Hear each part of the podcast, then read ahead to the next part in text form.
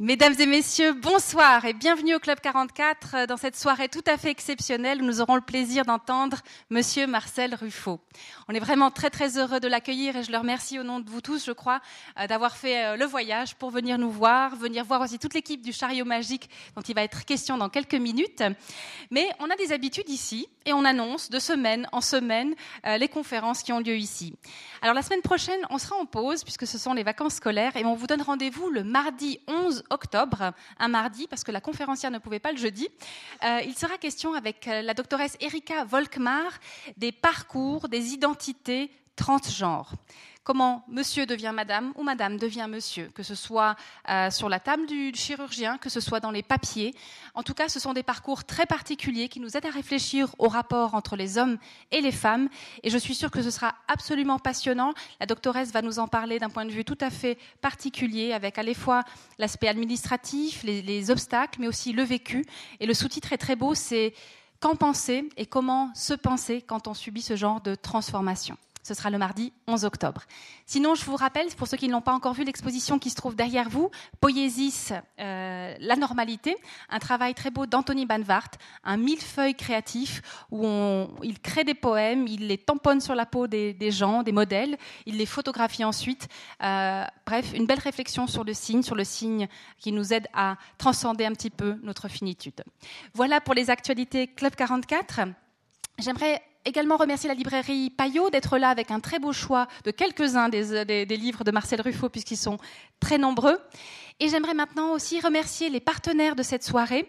Ils sont nombreux, euh, puisque c'est le fruit d'une intense et belle collaboration. Il y a le Rotary Club de la Chaux-de-Fonds, il y a le lycée Blaise Sandrard et le Chariot Magique. Et j'aimerais maintenant passer la parole à leurs représentants respectifs. Et je commencerai par Patrick Monnier, qui est le responsable des activités culturelles pour le Rotary Club de la Chaux-de-Fonds. Voilà, alors je vais être très bref comme chaque fois. Euh, je souhaite la bienvenue aux membres du Rotary, bien sûr, aux élèves du lycée Blaise et aux membres du Club 44 pour cette euh, soirée où j'espère vous pourrez profiter de la très riche personnalité de Marcel Ruffo. C'est la huitième euh, fois que nous nous investissons dans une collaboration triangulaire entre le Rotary, le lycée Blaise Sandrard euh, et le Club 44. Et j'espère que cette soirée euh, sera un plaisir pour vous comme pour nous. Je passe la parole à un autre Patrick.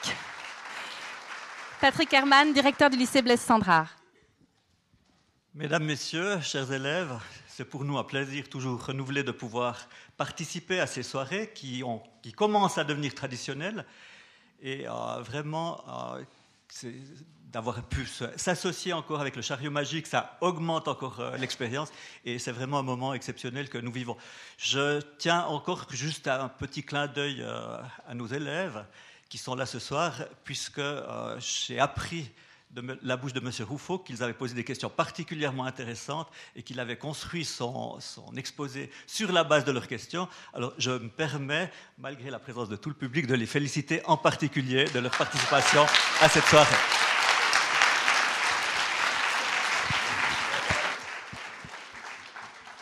C'est vrai qu'on est ravis de les accueillir. Et maintenant, j'aimerais passer la parole à Madame Maggie Galechet, qui est la fondatrice du Chariot Magique. Bonsoir à tous. Je suis extrêmement émue euh, parce que nous fêtons les 20 ans du Chariot Magique. Et euh, ce cadeau de la venue de Monsieur Ruffo, c'est euh, grâce au Club 44 et au Rotary Club qui nous ont aidés. On a fait vraiment en collaboration euh, ce cadeau magnifique à l'équipe de Chariot Magique. Monsieur Ruffo, elle a intervenu toute la journée et nous a régalé. Ça va continuer ce soir, je suis sûre. Donc, je voudrais juste euh, remercier mon équipe infirmière. Il y a une partie qui est là. Euh, je suis, je serais rien sans cette équipe infirmière et, et des nurses. Et nous avons ensemble accompagné depuis ces 20 ans plus que 30 000 enfants, plus ou moins 20 000 parents, et nous avons formé en tout 70 professionnels. Actuellement, il y a 35 professionnels qui sont sur le terrain. Et la particularité du chariot magique de notre accompagnement, c'est qu'en premier temps, quand on va chez l'enfant, on va l'accueillir de, ce qu'il est, avec ses soucis, ses peurs, ses, angoisses. Et on va d'abord trouver une solution ludique pour qu'il puisse mieux vivre son hospitalisation. Donc, il peut, peut enlever son sac à dos de ses soucis. Et une fois qu'on a fait ça, on peut lui demander qu'est-ce que tu voudrais maintenant faire? Et là, on va aller sur le chariot magique et on va lui offrir exactement ce qu'il a envie de faire, jouer, bricoler, faire un massage ou j'en sais rien. Et voilà, et je voulais remercier à tout le monde de nous fêter cet anniversaire avec nous. Merci beaucoup.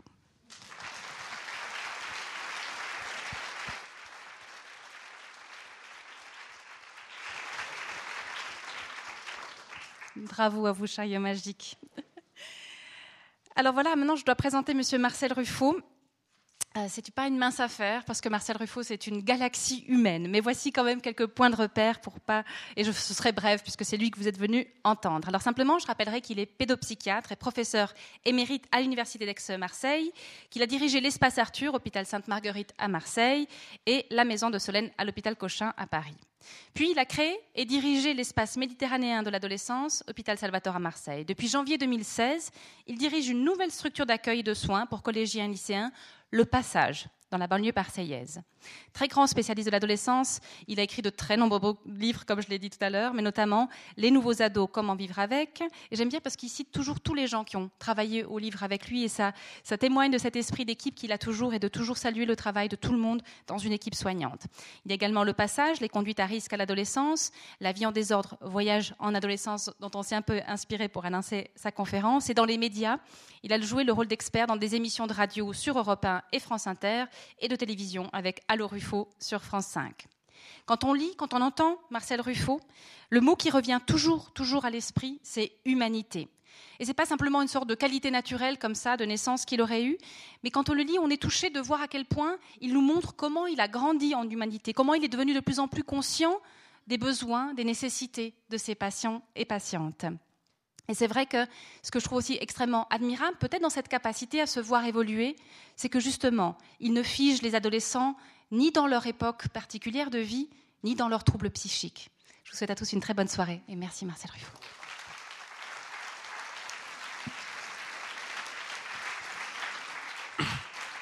Bien, merci, euh, merci à vous, merci au Club 44, au Chariot Magique, au Rotary et au lycée Blaise Sandras de, de m'inviter dans cette salle splendide. Quoi. Je, je l'ai vu quand elle était vide et j'avais envie que vous soyez là. Quoi. Je dis vivement qu'il y, ait des gens et, que je perçoive comme ça cette intimité de, de pensée. Alors, on va jouer, de, comme j'ai l'habitude, je vais vous raconter des histoires et j'espère que ces histoires se métisseront avec vos propres histoires et que comme ça, on pourra mutuellement, après en discutant, euh, mieux comprendre les choses à partir du moment où, je serai aussi passionné par vos questions, vos critiques et vos apports. Euh, d'ailleurs, tiens, je vais commencer tout de suite. Quand vous parlez de la future conférence, immédiatement m'est venu à l'esprit un, petit garçon euh, que j'ai vu à 6 ans, parce qu'il disait La nature s'est trompée, je vais être une fille. La maman euh, portugaise me l'amène et, me dit Sauvez-nous. Et donc, je vais suivre cet enfant jusqu'à l'âge de 18 ans. 6 ans, 18 ans, très régulièrement. et d'entrée de jeu, le, garçon me dit la nature s'est trompée, je, je, vais être une fille, etc. Et, donc j'essaie de comprendre euh, ce qu'il veut dire par là. Et j'entretiens avec lui des relations pratiquement hebdomadaires pendant très très longtemps, très régulièrement. Euh, à, l'adolescence, il a quelques expériences homosexuelles et il dit euh, les homosexuels sont pas clairs, ils veulent des rapports doubles. Moi, je suis une fille, je veux pas des rapports qui soient aussi des rapports masculins. Et, il m'entraîne dans, dans le fait qu'il me dit Est-ce que tu me faciliteras la chose pour être opéré quand j'aurai 18 ans? Euh, Le jour de ses 18 ans, il vient pour la première fois avec son père. Première fois. J'avais jamais vu. Maçon portugais. Cet homme euh, rentre, moi je suis content de le voir, et, donc euh, avec une certaine lâcheté de ma part, en disant Tiens, le père va me dire non. Va me dire non à, la transformation de son fils en fille. quoi. Et il me serre la main avec une main calleuse, tu vois, de maçon portugais, puissante. Donc je lui serre la main. donc je, dis, tiens, il ne peut pas me supporter, supporter moi cette position transsexuelle de son fils depuis de tant d'années, 6 ans, 18 ans, quoi. Hein. Et, et je dis, bah, vous, savez, monsieur, je suis content de vous voir, vous savez la, demande de votre fils, et il me répond, s'il faut ça pour qu'elle soit heureuse. Et sur ce lapsus, je dis, vous, seriez donc d'accord pour l'intervention? Il me dit, je vous répète, monsieur, s'il faut ça pour qu'elle soit heureuse. Et donc, on fait opérer ce, garçon euh, dans un service euh, qui, pouvait faire ça. Et il se comporte très très mal avec lui. C'est-à-dire, il a une hémorragie épouvantable après l'ablation de son pénis et de ses testicules. Et le service répond Tu n'avais qu'à pas te faire couper les attributs, euh, alors qu'il était en souffrance et qu'il saignait. Donc, je pousse des cris d'orfraie dans, le service. Je, demande d'avoir le chef de service. Je dis que c'est purement scandaleux et qu'il faut l'accompagner autour. Et donc, je soutiens euh, ce choix particulier de changement de sexe avec les hormones, avec enfin le, médecin qui interviendra avec moi vous dira tout le parcours du combattant particulier que ça représente. Et puis je perds sa trace. Puis la vie passe. Et puis un jour, euh, un jour euh, chargé en consultation, ma secrétaire et amie, ma collaboratrice Christiane, me dit tu es impatient de plus savoir. Je dis, attends, Christiane, tu es insupportable. C'est quoi Encore une arménienne d'Andoum que tu as rajoutée parce que c'est ta communauté? Alors, elle rit, elle me dit, non, non, c'est, c'est le garçon que tu as fait transformer en fille. Il est avec son mari qui est prof de philosophie. Tu veux pas le voir? Je dis, oui, oui, je veux le voir.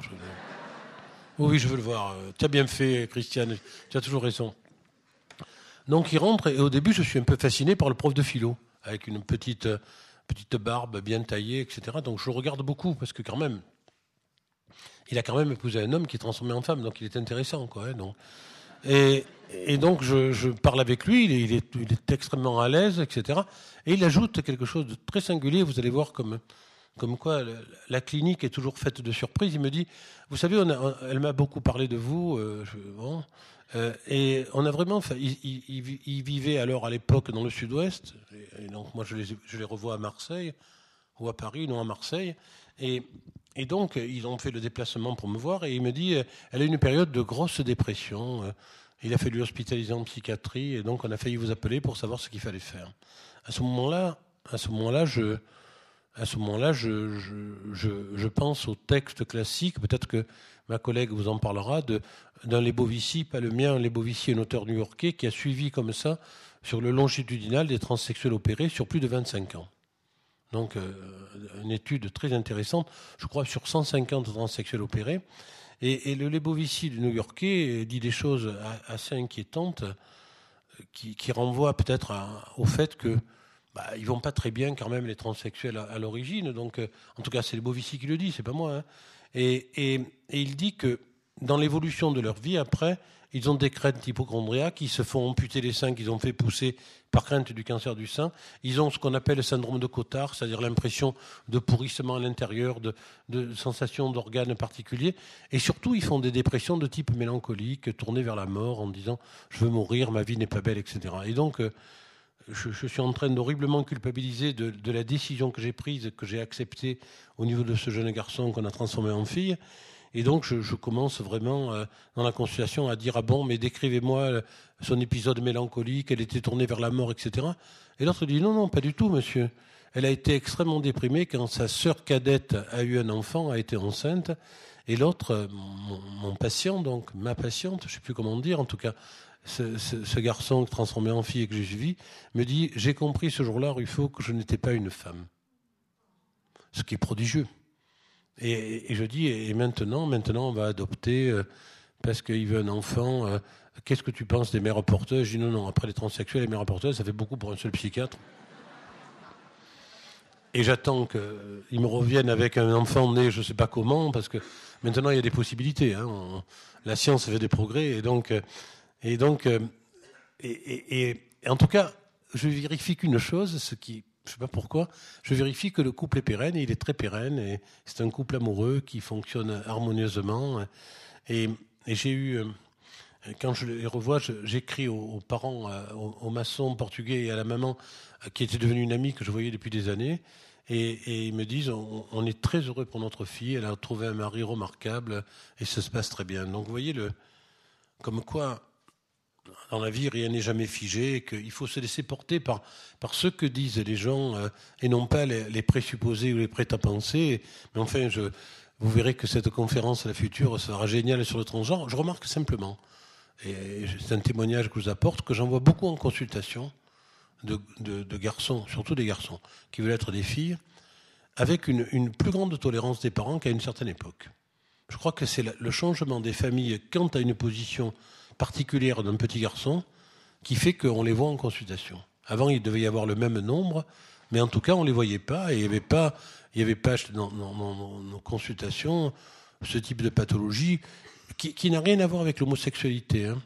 Je pense, en, vous parlant, à un autre gosse, un petit garçon adopté par une maman très, très en demande d'adoption, avec un mari moins en demande d'adoption, et ce garçon était très maltraité euh, dans la cour de l'école par son apparence très féminine, sa, déambulation, son côté précieux, etc. Et à l'époque, je travaillais dans un CMPP et je voyais le, fils de la directrice du CMPP qui avait des troubles du caractère. Donc la, directrice du CMPP avait collé son fils en charge et je les voyais ensemble. Et donc on avait un jeu particulier, on éteignait la lumière et on se balançait des balles de tennis dessus. Et donc la voisine montait toujours en disant le fou, il voit les deux enfants là qui se battent dans le bureau, donc c'était moi le fou. Et, donc, le, but étant de, faire naître chez lui une défense lorsque les gens l'attaquaient à l'école. Et un jour, il a dit, euh, il y a un garçon qui m'a traité de fille, et je lui ai tiré un taquet. Je lui ai dit, c'est bien, c'est bien. Et, à ce moment-là, la, mère dit, avez-vous le transformer en être violent? Je dis non, je le transforme en un être qui n'est pas victime d'une apparence par rapport aux fragiles qui l'attaquent justement parce qu'ils le sont.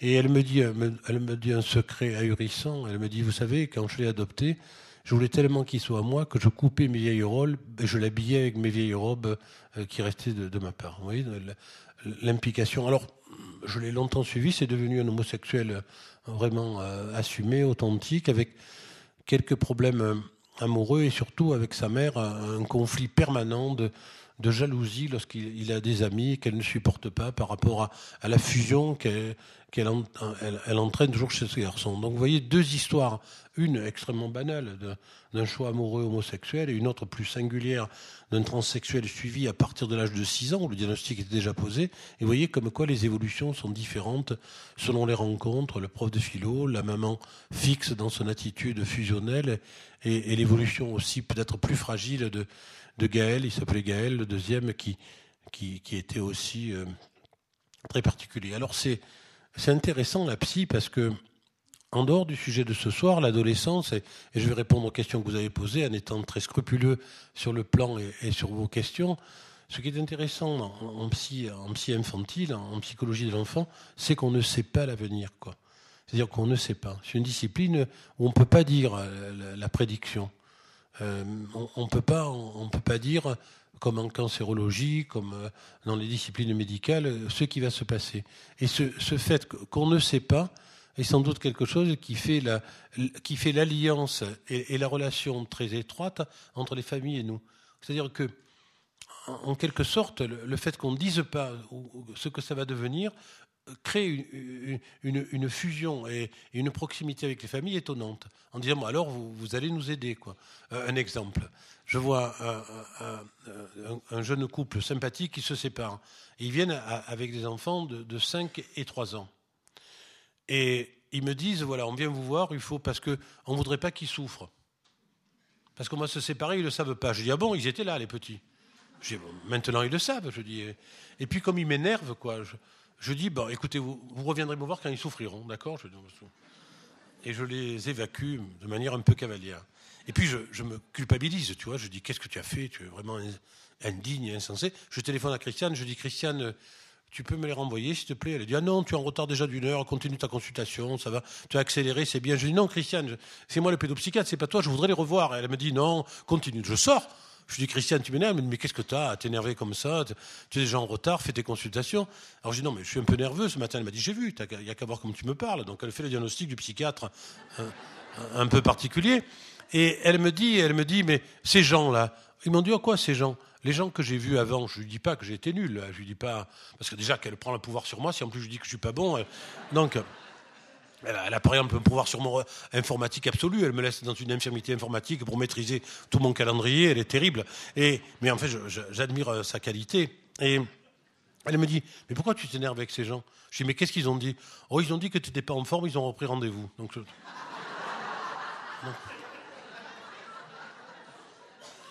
donc, euh, donc, euh, c'est une spécialité de, une spécialité de la surprise, de, de, d'être surpris par, les patients, d'être surpris par leurs réactions, et surtout de ne pas être dans une position verticale du sachant par rapport aux, gens qui, eux, ne, sauraient pas et viendraient comme étant étiquetés, nosographés, etc. Et je disais l'autre jour dans, un exposé euh, ailleurs que le diagnostic m'intéresse plus tout à fait. Euh, le diagnostic, j'y pense quand je vois un gosse ou un adolescent, mais ce qui m'intéresse plus, c'est une position plus finalement euh, phénoménologique de, la conscience qui interroge la conscience, et plus qu'est-ce que me fait ce consultant quoi? En, quoi ce consultant euh, m'intrigue, m'irrite, me passionne, me, désole, euh, ou je comprends rien quoi? Et c'est plus mon examen, l'examen critique de ma position par rapport à ce que je peux apporter aux patients qui m'intéresse, avec des, divines surprises, quoi, des, gosses qui t'aident, quoi. Et, un adolescent l'autre jour qui, était dans une situation particulièrement complexe, et il m'a dit bon attends, je vais t'aider, je vais tout noter, tout ce que je t'ai dit, parce que vraiment non, t'es perdu, toi. J'ai dit oui, j'étais perdu, parce qu'il avait huit grands-parents, 15 euh, beaux-pères, c'était un peu compliqué. alors je notais, je dis j'arrive plus, il m'a dit je vais tout te noter, tu vas tu vas comprendre. Il était allé au bureau, il a fait sa généalogie et c'était limpide. Il m'a dit ça y est, t'as compris, maintenant on peut continuer. J'ai dit assieds-toi, continue. Donc donc il y, a, ce rapport. Il y a ce rapport très particulier d'être en consultation en même temps qu'on consulte. C'est singulier.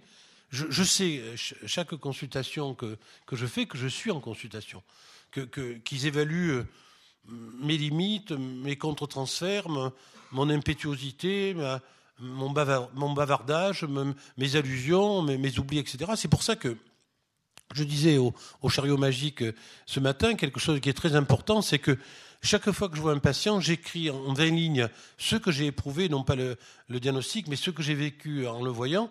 Je relis et je lui parle de ça quand je le revois. Et ça, ça crée une intimité très forte. C'est-à-dire, parce que c'est par exemple, euh, je, je, prends un exemple, je remarque que, que sa mère auquel il est très attaché ne le lâche pas beaucoup et que son père euh, est, sous la coupe de cette maman qui règle tout dans la famille. Elle, est sympathique, mais vraiment très présente, et lui, en même temps, il en tire de gros bénéfices. Et donc, je lui dis ça, mère présente. Alors, ça crée des émois, hein, ça crée des mais, mais moi, ça me, c'est une question d'honnêteté par rapport à ce que je pense, et, que si je pense sans dire, sans doute des, situations négatives apparaissent dans, dans celui qui est en face de moi. Donc, il faut vraiment que je sois d'une grande lucidité dans, mon appareil psychique pour que je, puisse, vraiment euh, pouvoir aborder comme ça le autrui. À, tel point qu'à mon âge, tous les mois, en ce moment, je revois un psychanalyste à Paris. Donc, vous voyez, je suis vraiment pas guéri. Il faut vraiment que, je continue à, à, réfléchir sur moi de manière intense, et je le fais. Et c'est avec beaucoup de plaisir que je me livre à l'exercice habituel de, de discuter de choses et d'autres. Alors, bon, j'espère que vous avez senti la, la couleur, enfin, le, le, ce, qui se passe en consultation. Et, et c'est vrai que dans ma carrière, j'ai évolué des, de la néonatologie, de, de, des autistes petits, puis après aux, enfants du primaire, la, connaissance, etc. Et j'ai trouvé que, que l'adolescence était sans doute le, le moment le plus riche et le plus complexe à aborder. Donc, notamment l'anorexie qui, qui m'a beaucoup intéressé. Alors pourquoi ça m'a intéressé? C'est une des questions des ados que, que, j'ai beaucoup, euh, questions qui disent personnelles et qui effectivement me touchent beaucoup.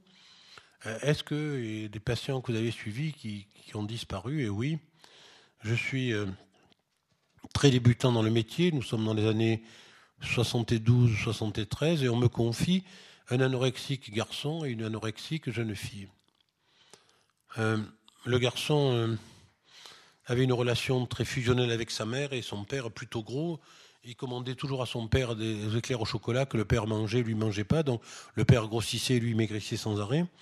Et la petite était, la petite était ravissante, diaphane, avec des yeux bleus qui, qui, mangeait son visage par rapport à la maigritude qui était en elle, quoi, qu'elle présentait. Et à tel point que elle susurrait, quoi. J'entendais plus ce qu'elle me disait. Alors je disais, Brigitte, j'entends plus ce que tu dis. Elle me dit, non, tu n'entends plus parce que je compte le nombre de fois où je respire par minute pour pas grossir. Elle comptait sa respiration par minute pour respirer une fois de moins. Je sais pas si vous vous rendez compte des choses. Et donc, à ce niveau de, pathologie, moi, je, ne me sens pas bien, quoi. Je demande à, des aînés de m'aider, et notamment à, un prof de Marseille, psychanalyste, compétent, intelligent, qui dit Bon, Ruffo, vous êtes un peu jeune pour des patients aussi euh, difficiles, je me charge de la fille, on enverra le garçon à un de mes collaborateurs, de mes collaboratrices, etc.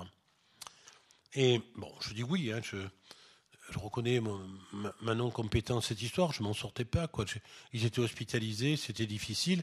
Et, à ce moment-là, les parents viennent me voir, ils réussissent le bac et, ils me disent écoutez, on n'en peut plus, Ruffo. On n'en peut plus, honnêtement. Euh, les vomissements de la petite, la, manipulation du, grand. Qu'est-ce que vous pensez s'ils vont à la fac et qu'on leur loue un studio euh, Et je dis euh, je suis d'accord. Sauf qu'ils se sont pendus dans les 15 jours qui ont suivi leur abandon. Et ils m'ont fait comprendre en mon corps défendant que tant qu'un anorexique manipule, il est vivant. Et quand il manipule plus, qu'il peut plus manipuler, il reste devant son désarroi, saisi par la maladie et donc abandonné par ses parents. Euh, il vit ça comme un abandon ou par ses thérapeutes et donc se suicide. Et j'ai jamais guéri de, de, cette maladresse, de, de cette incompétence, de, de, cette attitude de rejet finalement, parce que moi non plus je pouvais plus les supporter finalement.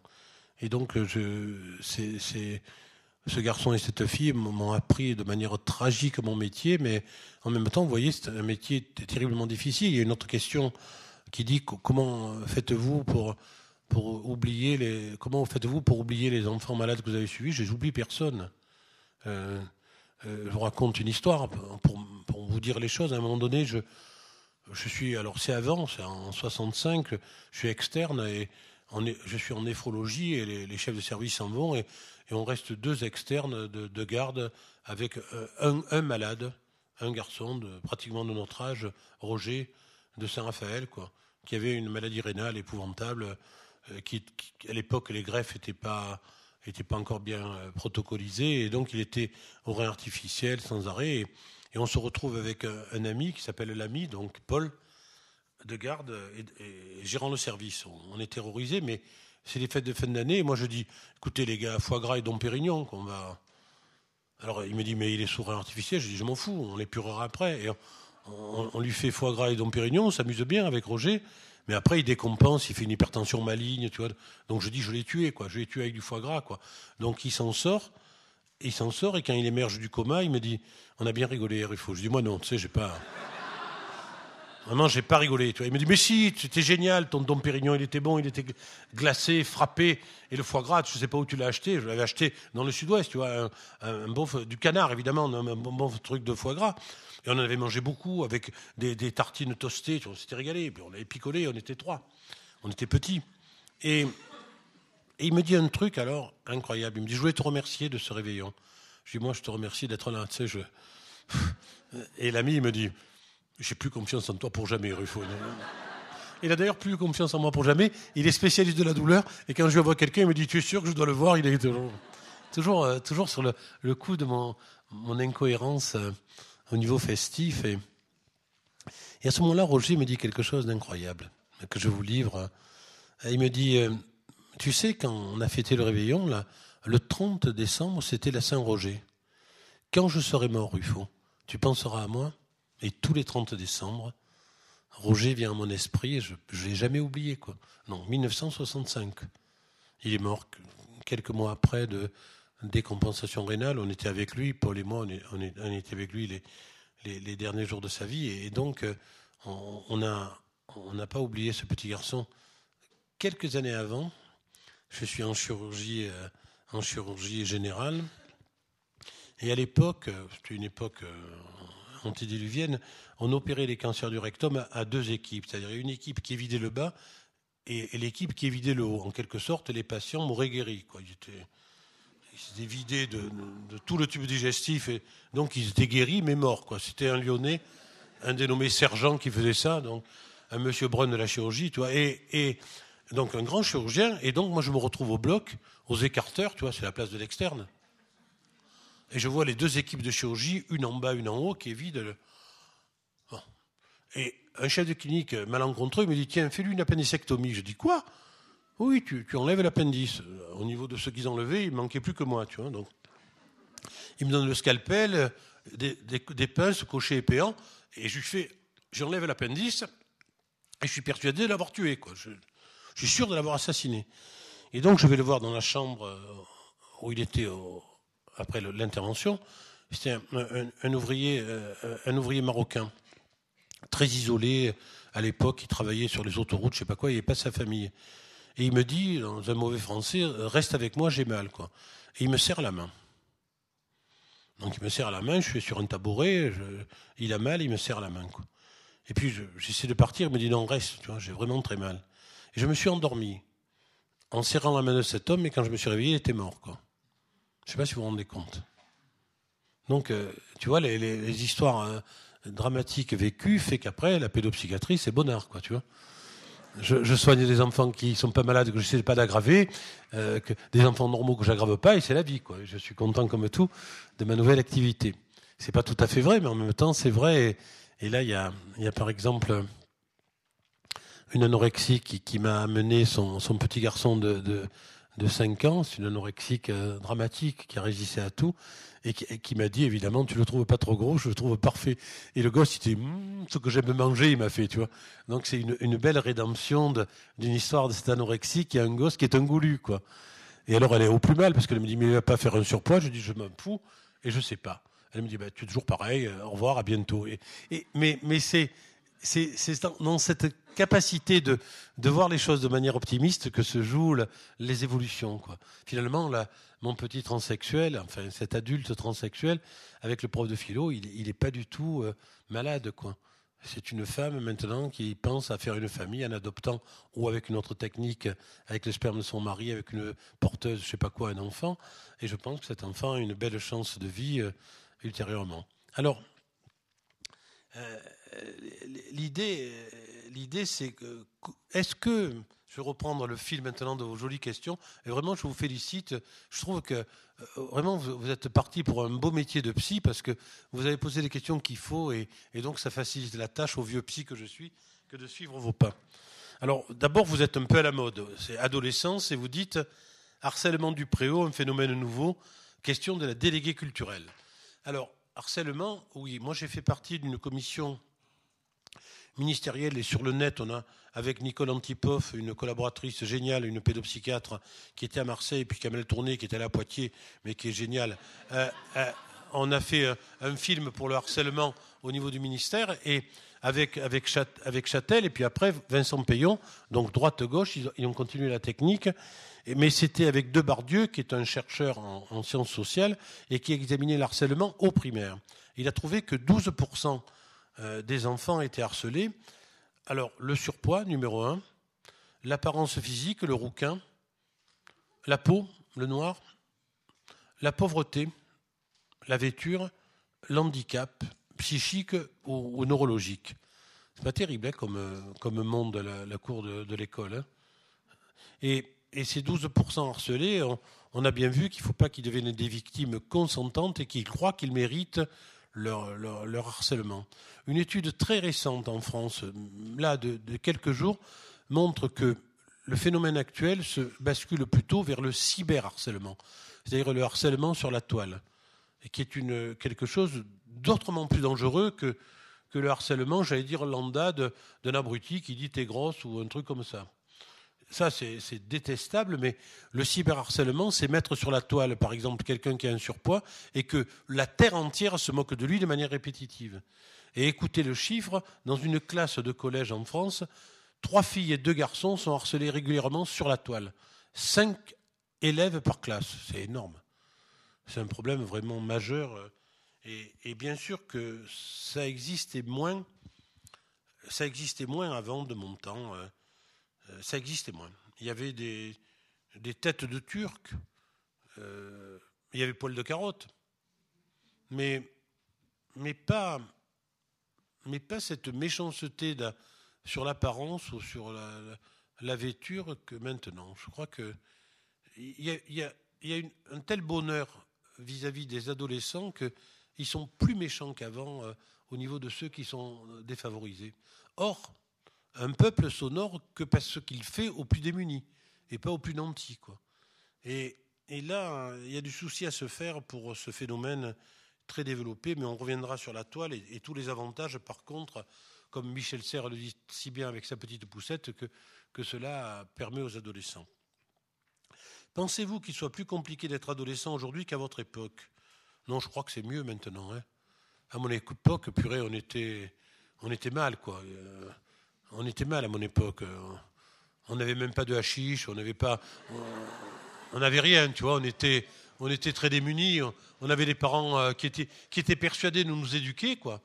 Qui avaient tous les pouvoirs. Le, pater familias euh, régnait, quoi, tu vois. Euh, maintenant, maintenant, les parents sont dans une autre attitude. Ils cherchent à vous séduire. Donc c'est plus facile pour vous. Hein. Ils cherchent à vous plaire. Et c'est comme ça qu'il y a des effets Tanguy. Il y a des gosses qui, à 30 ans, font encore un troisième doctorat et quittent pas leur maison. Il y avait un article sur Corriere della Sera il y a quelques années, incroyable. C'est un bombolone. Et donc, les, Italiens, Tanguy, les appellent les gros bébés. alors, ce bombolone, c'était qui Il avait 30 ans. Il avait un salaire, le pauvre, de 3500 euros. Donc, une pécadille, quoi. Il n'arrivait pas à vivre avec ça. Il me dit, c'est mon argent de poche. Mon père est directeur du journal. Il est marge à 20 000. Et ma mère est prof de faculté. Elle est marge à 10 000. Donc je ne peux pas quitter ma maison, je suis trop bien, je peux pas. Et en plus, ils acceptent toutes mes fiancées, dont je change tous les mois, donc je suis très heureux. Je ne quitterai pas ma maison. Et les parents étaient assez d'accord. Fils unique, plutôt intéressant, plutôt amusant, mais bébé pour toujours. Quoi. En fait, euh, la, question, c'est qu'il faut se séparer pour grandir, et je crois que les adolescents aujourd'hui ont plus de mal du fait de la qualité des parents. Les parents ayant fait des progrès, les adolescents ne se barrent pas. Et maintenant, les, les grands-parents entrent dans la danse. Ils sont aussi hyper sympas avec leurs ados. C'est-à-dire que si tu as Calvi, que tu es embrassé par un légionnaire, ta grand-mère est capable de dire Mais moi aussi, il y en a un qui m'a embrassé. C'est les plus beaux hommes de la, de, la Balagne, tu vois. Donc tout est capable. La grand-mère est capable de, parler de sa sexualité débutante, qui n'était pas terrible à l'époque. Hein. Et l'autre lui dit Mais grand-mère, je suis à mon troisième amant. Et là, elle appelle vite les parents. Tu vois, bon. Donc, je, crois que c'est, moins compliqué. Et en même temps, en même temps, euh, en même temps, c'est peut-être plus difficile, paradoxalement, dans, dans le bien-être que vous vivez. Quoi. Plus difficile de se détacher avec des gens qui t'abonnent à Canal+, qui acceptent... moi, par exemple, je sais qu'il y, y, a des copains qui demandent des droits de visite pour les fiancés de leur fille, parce qu'ils s'attachent. T'as un gosse qui vient chez toi quelque temps, puis après, le, lourde. Et toi, tu t'es attaché à ce garçon. Tu dis, pourquoi je ne peux pas le voir? Je voudrais revoir ton fiancé. Ne lui parle plus. Je dis, non, mais je me suis attaché. Il y a des trucs comme ça, originaux. Il y a, il y a des trucs encore plus incroyables. Regardez les pré-pré-pré-adolescents. Il y avait un gosse, je vois en consultation un gosse de 5 ans, dont la, fiancée en section de grande maternelle est partie à 500 km en France à distance. Et il dit, je ne peux plus aller à l'école, je suis trop malheureux. Alors je dis, mais tu peux skyper avec ta fiancée. On le fait, ils disaient les parents, on le fait, monsieur. Trois fois par semaine. Donc le fiancé de 5 ans, vous vous rendez compte, celui-là à l'adolescence. on verra. Je suis sûr que je le reverrai. À 5 ans, il skype trois fois avec sa fiancée. Et puis finalement, euh, les parents me disent, mais écoutez, ça s'arrange pas, on vous a vu trois fois.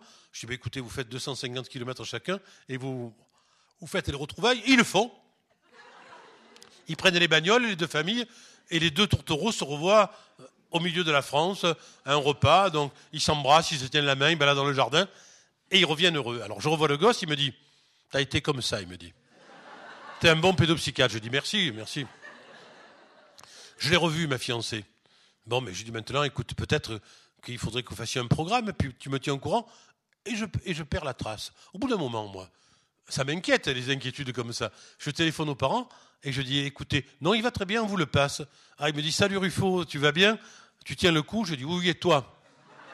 Il me dit, ben moi, ça va. Tu sais, j'ai une autre fiancée, tout va très bien. Voilà. Donc, quand même, à, ce niveau de, de jeu et de respect de l'enfant, honnêtement, à mon époque, c'était pas comme ça. Si j'avais dit à mon père que je voulais voir une fiancée à 5 ans à 250 km, il me tirait deux torgnoles et il m'envoyait en Italie quelques mois. Donc j'avais pas, pas ça. Alors pourquoi avez-vous écrit le livre La vie en désordre? Je m'excuse pour la répétition, mais c'est pour deux, deux enfants que j'ai adorés qui sont morts, euh, cancéreux géniaux, et euh, Barbara et Michel, quoi. C'est sa fête, c'est Saint-Michel aujourd'hui. Et des enfants que j'ai adorés que j'ai accompagné et qui était fabuleux. Quoi. Et la vie en désordre, c'était plutôt pour, euh, pour expliquer que les soins culturels, donc j'en ai beaucoup parlé avec le chariot magique, les soins culturels faisaient partie des soins. C'est-à-dire quand j'étais en poste à, Cochin, je, demandais à mes collaborateurs, aux pédiatres, aux psychiatres, aux médecins internes, aux endocrinos, de prescrire un soin culturel en même temps qu'ils prescrivaient un traitement. C'est-à-dire, je te prescris de la musique, je te prescris des arts plastiques, je te prescris de l'escalade, etc. Donc, il y avait cette prescription médicale d'une activité ludique, agréable et culturelle associée aux soins euh, habituels, psychothérapiques ou médicamenteux qu'on leur prescrivait. Et donc, c'est la vie en désordre, c'est mon, expérience en fait en Cochin, où, si vous voulez, j'ai eu le plus beau service de France, quoi avec tous les moyens, parce qu'à l'époque, Jacques Chirac était président de la République, je lui téléphonais quand je voulais. Donc quand, tu as un président de la République au téléphone, ça t'aide pour les moyens. Ça t'aide. Et pourquoi je, pouvais lui téléphoner sans arrêt? Parce que leur fille, Laurence, avait eu cette terrible maladie, et de manière sublimatoire, ils voulaient une revanche sur la maladie. Et donc, avec les pièces jaunes, Bernadette, elle a mis 18 millions d'euros de construction, et, et la science publique hôpitaux de Paris a mis tous les moyens à ma disposition euh, pour, pour le soin et le traitement. Donc c'était génial. Donc j'avais tout ce qu'il fallait, mais j'avais une trouille considérable et j'avais surtout peur d'échouer. Parce que quand tu as tout, c'est là où tu es mauvais, tu vois. Quand tu rien que tu rêves, tu es peinard. Mais quand tu as tout, quand tu as tout. Et donc je me suis fait un souci d'encre. J'ai travaillé comme un malade, euh, soutenu par, par des gens euh, géniaux on avait mis en place, ça n'existe plus, une consultation infirmière. C'est-à-dire l'infirmière voyait les premiers consultants. Moyennant ceux, on consultait plus vite que dans le 9 cube, tu vois. On, consultait plus vite à Cochin que dans le 93 ou dans le 92 de l'île de France. Et les infirmières faisaient, en moyenne, on tournait à 1500 consultations externes par mois. Donc 350 ma pomme. Hein. Et, les infirmières en faisaient 150. Savez-vous combien de de patients qu'elles ont vus en primo-consultant sont retournés au psychiatre et au psychologue. 3%. Donc ça marchait à merveille. Ça marchait à merveille et elles assumaient une consultation d'extraordinaire qualité avec les patients. Je me rappelle en particulier d'une jeune fille qui maintenant est repartie dans l'Est à cause de, de, son fiancé. Les filles parfois suivent les fiancés. Et, mais moi, de toute façon, je dirige plus cet établissement, elle va où elle veut, donc, et qui était géniale, quoi. Belle comme tout en plus, toutes les qualités, tu vois, belle, intelligente, précise, raffinée, disponible, enfin vraiment, euh, tout le monde était amoureux d'elle, et moi, comme tout le monde. Mais moi, avec le respect de, de, mon âge, de, de, ma position, qui faisait que je ne pouvais pas transgresser. Les internes, par contre, euh, étaient déchaînés. Hein. Et donc, et donc, je l'écoute, on recevait 25 000 consultations téléphoniques par mois, 25 000 avec un site téléphonique. Je m'assois, elle est en train de discuter avec une crise suicidaire. Oh, ça dure 25 minutes, j'avais pas un mot à changer, quoi. Mais pas un mot. Alors je lui ai dit, écoutez Pascal, c'est somptueux, j'ai rien à dire. Alors elle m'a dit, pourtant, j'ai fait, je me suis laissé aller comme je fais d'habitude, malgré que vous soyez là. Je dis, c'est ça qu'il fallait faire. Elle a été naturelle, moi assis sur une chaise écoutant son discours, et j'ai trouvé ça parfait. vous voyez, c'est c'est ça, quoi. Un, pédopsychiatre tout seul, ça n'existe pas, quoi. Ça n'existe pas sans une équipe dans laquelle tu as confiance et avec laquelle tu, peux travailler. Voilà pourquoi, dans la vie en désordre, je décris à peu près toute la qualité de cette équipe. Et alors, euh, Christiane, mon amie et secrétaire, habitait avec moi, elle est montée avec moi. À Paris, avec un, salaire de secrétaire médical, tu peux pas vivre, donc je lui payais son loyer, quoi. Et j'avais une chambre dans l'appartement qu'elle avait loué. Je trouve que pour le loyer, purée, je voulais une chambre, tu vois. Et elle disait, c'est la chambre du mort, je venais jamais, tu vois. Et, quand, les gens demandaient, mais où il habite à Paris, chez sa secrétaire, et tout le monde était étonné, j'habitais pas. Maladie mentale. Est-ce qu'une maladie a, a, tellement évolué positivement qu'elle aurait totalement disparu? Euh, Peut-être les conversions somatiques de type hystérique ont beaucoup diminué quand j'étais de garde en pédiatrie ou en psychiatrie, il arrivait toujours des gens qui faisaient des malaises, qui, étaient paralysés, qui voyaient plus, etc. Ça a beaucoup disparu.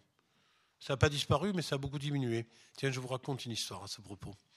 il y a quelques, années, 3-4 ans, euh, je, faisais des cours à Corté, les belles facultés du centre de la Corse. Corté parce que, au bas de la patrie, Pascal Paoli a fondé la République corse, la démocratie corse avant la République française à Corté, que donc le, mouvement autonomiste a voulu que ce soit pas Ajaccio ou Bastia, ce qui aurait été logique.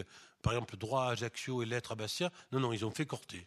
Donc tu es dans la campagne du Cortenay, c'est à perpète, et c'est là la faculté. Et il y a des amis qui me demandent de voir un, enfant qui, qui a fait le tour de France de consultation, Marseille, Lyon, Paris, et à Paris, un neurologue a dit, écoutez, vous êtes en Corse, vous voyez Ruffo, à Paris, pas à Marseille.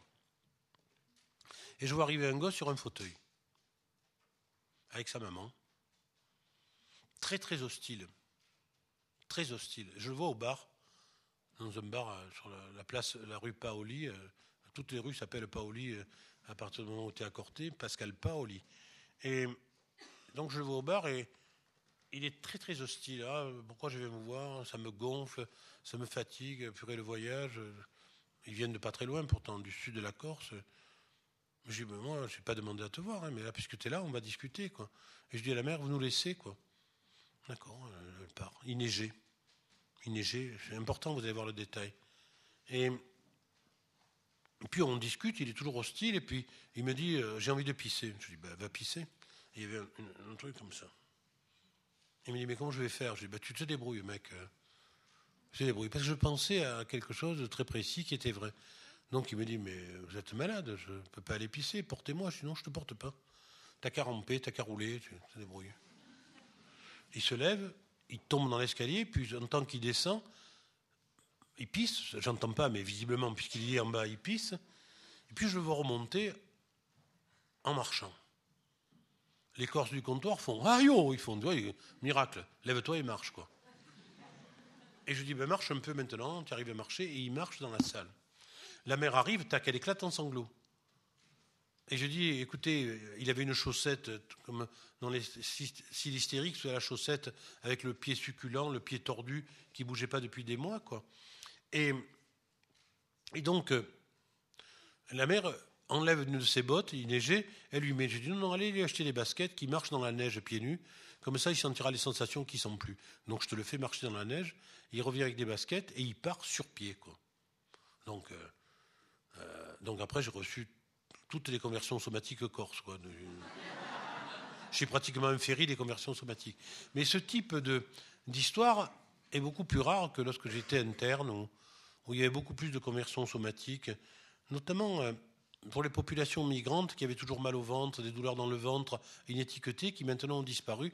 Il y a d'autres moyens, peut-être plus hostiles, plus agressifs de s'exprimer, plus violents, et plus des, moyens comme ça de type psychosomatique. Est-il possible d'avoir une maladie psychique sans facteur externe, sans impact de l'environnement Par exemple, la schizophrénie? Ah, là, les gars, il va falloir que vous fassiez des progrès, parce que la schizophrénie, on est entre nous, c'est une maladie. C'est une maladie. C'est une maladie dont on ne connaît pas encore les causes neurobiologiques ou, je ne sais pas quoi, ou génétiques, mais c'est une maladie. C'est une maladie. C'est pas, pas euh, Vol sur un nid de coucou ou Family Life. Ça, c'est du cinéma. C'est pas le livre de Serle, un effort, fait pour rendre l'autre fou. Non, non, la schizophrénie, c'est une maladie qui apparaît parfois fort tôt, parce qu'il y a des schizophrénies infantiles. Là, moi, j'ai dans mon service un enfant de 12 ans qui, je pense, est schizophrène et qui, qui le sait, qui a des, thèmes suicidaires en lui, parce qu'il sent que euh, sa pensée s'échappe, qu'il a des barrages, des, pensées qu'il ne maîtrise plus, ce qu'on appelle depuis De Clérambault un automatisme mental, tu vois, c'est-à-dire que la pensée fonctionne par toi-même. Et ce qui est étonnant dans la schizophrénie, c'est qu'il y a la même symptomatologie, donc il y a sans doute les mêmes lésions neurobiologiques qui reproduisent les mêmes symptômes. Quant aux, maladies psychiques de type facteur externe sans impact de l'environnement, euh, il y a bien sûr des maladies aggravées par l'environnement hostile, rejetant, par des, comportements hospitaliers défavorables aussi chez certains patients. Tout, est possible, il y a des facteurs négatifs, mais, mais je crois que la, psychose ne peut pas être d'origine environnementale et externe. Je ne crois pas. Je crois que c'est une maladie, et d'ailleurs, c'est quand même infiniment plus respectable pour les parents de penser que c'est une maladie qu'une responsabilité de leur part, quoi, qui serait euh, terrible. Alors en même temps, quand un, un, frère schizophrène ou une sœur schizophrène, tu te fais un souci d'encre pour euh, ta descendance, pour tes enfants. Et maintenant, avec la bipolarité, parce que tout est bipolaire, même ce verre d'eau, ça c'est un bipolaire, tu vois. C'est le nouveau lobby euh, pharmaceutique, tout est bipolaire. La bipolarité, c'est dès que tu as un suicide dans une famille, tu, tu crains que ça se reproduise à l'adolescence, parce qu'il y a une question sur le suicide sur laquelle je reviendrai après. Et donc, euh, on, a très très peur d'une génétique du malheur psychique. D'autant que les maladies psychologiques sont des maladies invisibles, quoi. Et ce qui est invisible fait beaucoup plus peur que ce qui est visible. Vous observerez dans votre carrière, ceux qui feront psycho, que parfois, quand il y a un diagnostic d'une anomalie cérébrale chez un enfant autiste, les parents sont rassurés. Tu devrais dire, purée, il a, un, ventricule, un quatrième ventricule élargi, donc c'est définitif. Non. Ils sont rassurés en disant, voilà l'étiologie, voilà la cause. Or, dans les maladies mentales, tu n'as pas de cause, tu n'as pas d'étiologie. On est simplement confronté à un accompagnement et essayer qu'ils vivent le mieux possible leur maladie. Ce garçon-là qu'on essaye de traiter actuellement, euh, il commence une carrière terrible et on va l'accompagner. On en a pour 20 ans. Quoi. Euh, les gens qui travaillent avec moi en ont pour 20 ans, parce que moi, 20 ans, ça fait beaucoup. Mais si vous voulez, ils en ont pour 20 ans de prise en charge. Tu sais que tu commences une maladie chronique, il ne va pas falloir lâcher. Ça, par contre, la continuité des soins, j'y crois. L'environnement soignant, toujours le même, permanent, c'est essentiel. Par exemple, mon maître Tatosian, je le disais ce matin, il écrivait à ses anciens malades Comment allez-vous? Le psychiatre, c'est génial. Toi, quand le psychiatre qui t'écrit comment vas-tu, comment allez-vous, ça veut dire qu'il pense à toi et qu'en même temps, il a cette préoccupation sensible par rapport aux événements dramatiques que tu as, que as traversés. Fût-ce-t-il délirant? Ce qui a changé aussi, quand même, je ne suis pas à la mode, là, il faut que je fasse attention avec les jeunes qui posent des questions, c'est que quand j'étais interne, ou quand j'étais à votre niveau de formation, tu faisais une bouffée délirante, t'en faisais deux, t'étais cuit aux patates, quoi on disait organisation des maladies chroniques. Maintenant, on pense même qu'il peut y avoir des moments psychotiques à l'adolescence sans que ça signe une structure de, de, trouble de la personnalité. Tu peux complètement délirer, souvent avec le, le, ou la cocaïne, avec les produits qui sont favorables à ça. Et donc, un conseil d'amis. Les vulnérables ne doivent pas prendre des toxiques. Les autres, bon. Mais les vulnérables, mais qui n'est pas, qui n'est pas vulnérable? Et les vulnérables se croient surtout invulnérables c'est les vulnérables qui prennent le plus de conduite à risque, et les adolescents ne se trompent pas. Moi, j'ai le, petit-fils d'un ami qui est venu me voir, euh, c'est un, type que j'admire beaucoup, un grand anthropologue, et il me dit, euh, Ruffo, voilà, mon grand-père m'a dit de venir te voir, parce que voilà, il y a un complot national, on met des puces dans la tête aux mecs pour diriger le monde. Je dis, tu crois ça, toi? Il me dit, oui, tu veux me faire un IRM pour voir la puce. Je dis, je vais surtout te filer un neuroleptique et tu vas te calmer, quoi. Et il me dit, j'en veux pas de neuroleptiques. J'ai dit, je m'en fous, on va te les donner, tu vas les avaler. Et si tu les avales pas, on te piquera, comme dans les films de psychiatrie à l'ancienne. Alors il se retourne, il m'a dit, il est fou. J'ai dit, non, c'est toi. Et on l'a hospitalisé, on lui a donné une neuroleptique et, et on l'a nettoyé. On a nettoyé de ses pensées folles. Et il m'a dit, maintenant, euh, je peux te le dire, maintenant que je vais mieux, je me bourrais d'enfêtes, de cocaïne, de tous les produits, de champignons hallucinogènes. Je dis, mais il ne faut pas que tu en prennes. Regarde ton grand-père. S'il avait pris ça, tu parce que son grand-père est très très original, hein. vraiment, hein, très euh, génial. Mais par exemple, je vous donne un, exemple. Son grand-père, on travaillait il y a quelques années, on travaillait ensemble, et euh, je lui dis, tu veux dormir là? Il me dit non non. Mais là, il y a une douche, je ne me lave pas. Il me dit, ça va, fais ce que tu veux.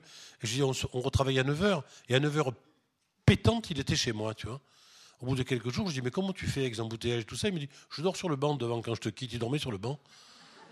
En dessous du balcon, il y avait un banc, il dormait là, puis il remontait. Donc, euh, tu vois, quand tu travailles avec un anthropologue universitaire de célébrissime et qui dort sur le banc, tu dis purée, il faut s'en occuper. Donc lui, on le met au pétard, il y est, quoi. S'il fume un peu un pétard sur le banc, il me fait une bouffée délirante, classique. Et son petit-fils avait cette vulnérabilité qu'il avait lui aussi. Euh, alors, ça c'est une question géniale. Pensez-vous qu'il est encore possible d'améliorer les méthodes de traitement des maladies psychiques Si vous, dans quel sens? Comment? C'est votre travail, les gars. Euh, c'est vous qui allez être aux affaires, qui allez un peu mettre au frigo les anciens psy comme moi. C'est-à-dire que vous avez tout intérêt à arriver avec une position nietzschéenne de dire on va tout changer. Quoi. Ce qui compte, c'est l'invention, c'est pas la tradition. Quoi. Non, non, je crois que qu'il y a des tas de progrès. Par exemple, je vais vous citer deux, ou trois exemples incroyables. Dans le Nord, Roland, par exemple, ferme son service psychiatrique. Euh, avec ses infirmiers, il fait des unités, il loue des maisons. Et les, malades mentaux chroniques sont dans des pioles et ils vont au bar, euh, qui deviennent des hôpitaux de jour, ils picolent un peu et les infirmiers les accompagnent dans, une vie dans la cité. Moi, à l'époque, quand j'avais votre âge, j'étais passionné par le mouvement de dépsychiatrisation. Parce que quand tu es psychiatre ou psychologue, tu penses d'abord à dépsychiatriser, c'est ta propre crainte. Quoi. Et donc j'allais voir Basaglia, Zappé, là, tout le courant italien, Leng et Cooper en Angleterre, de dépsychiatrisation. Sauf que, en fermant tous les hôpitaux psychiatriques et en investissant de manière révolutionnaire un, palais de la Renaissance florentin qu'on avait occupé avec les malades mentaux, on avait mis tous les jobastres dans le, palais florentin, tu vois. Le quartier, disait, c'est la Casa dei Matti. Donc on n'était plus à l'hôpital, mais c'était la maison des fous. Donc.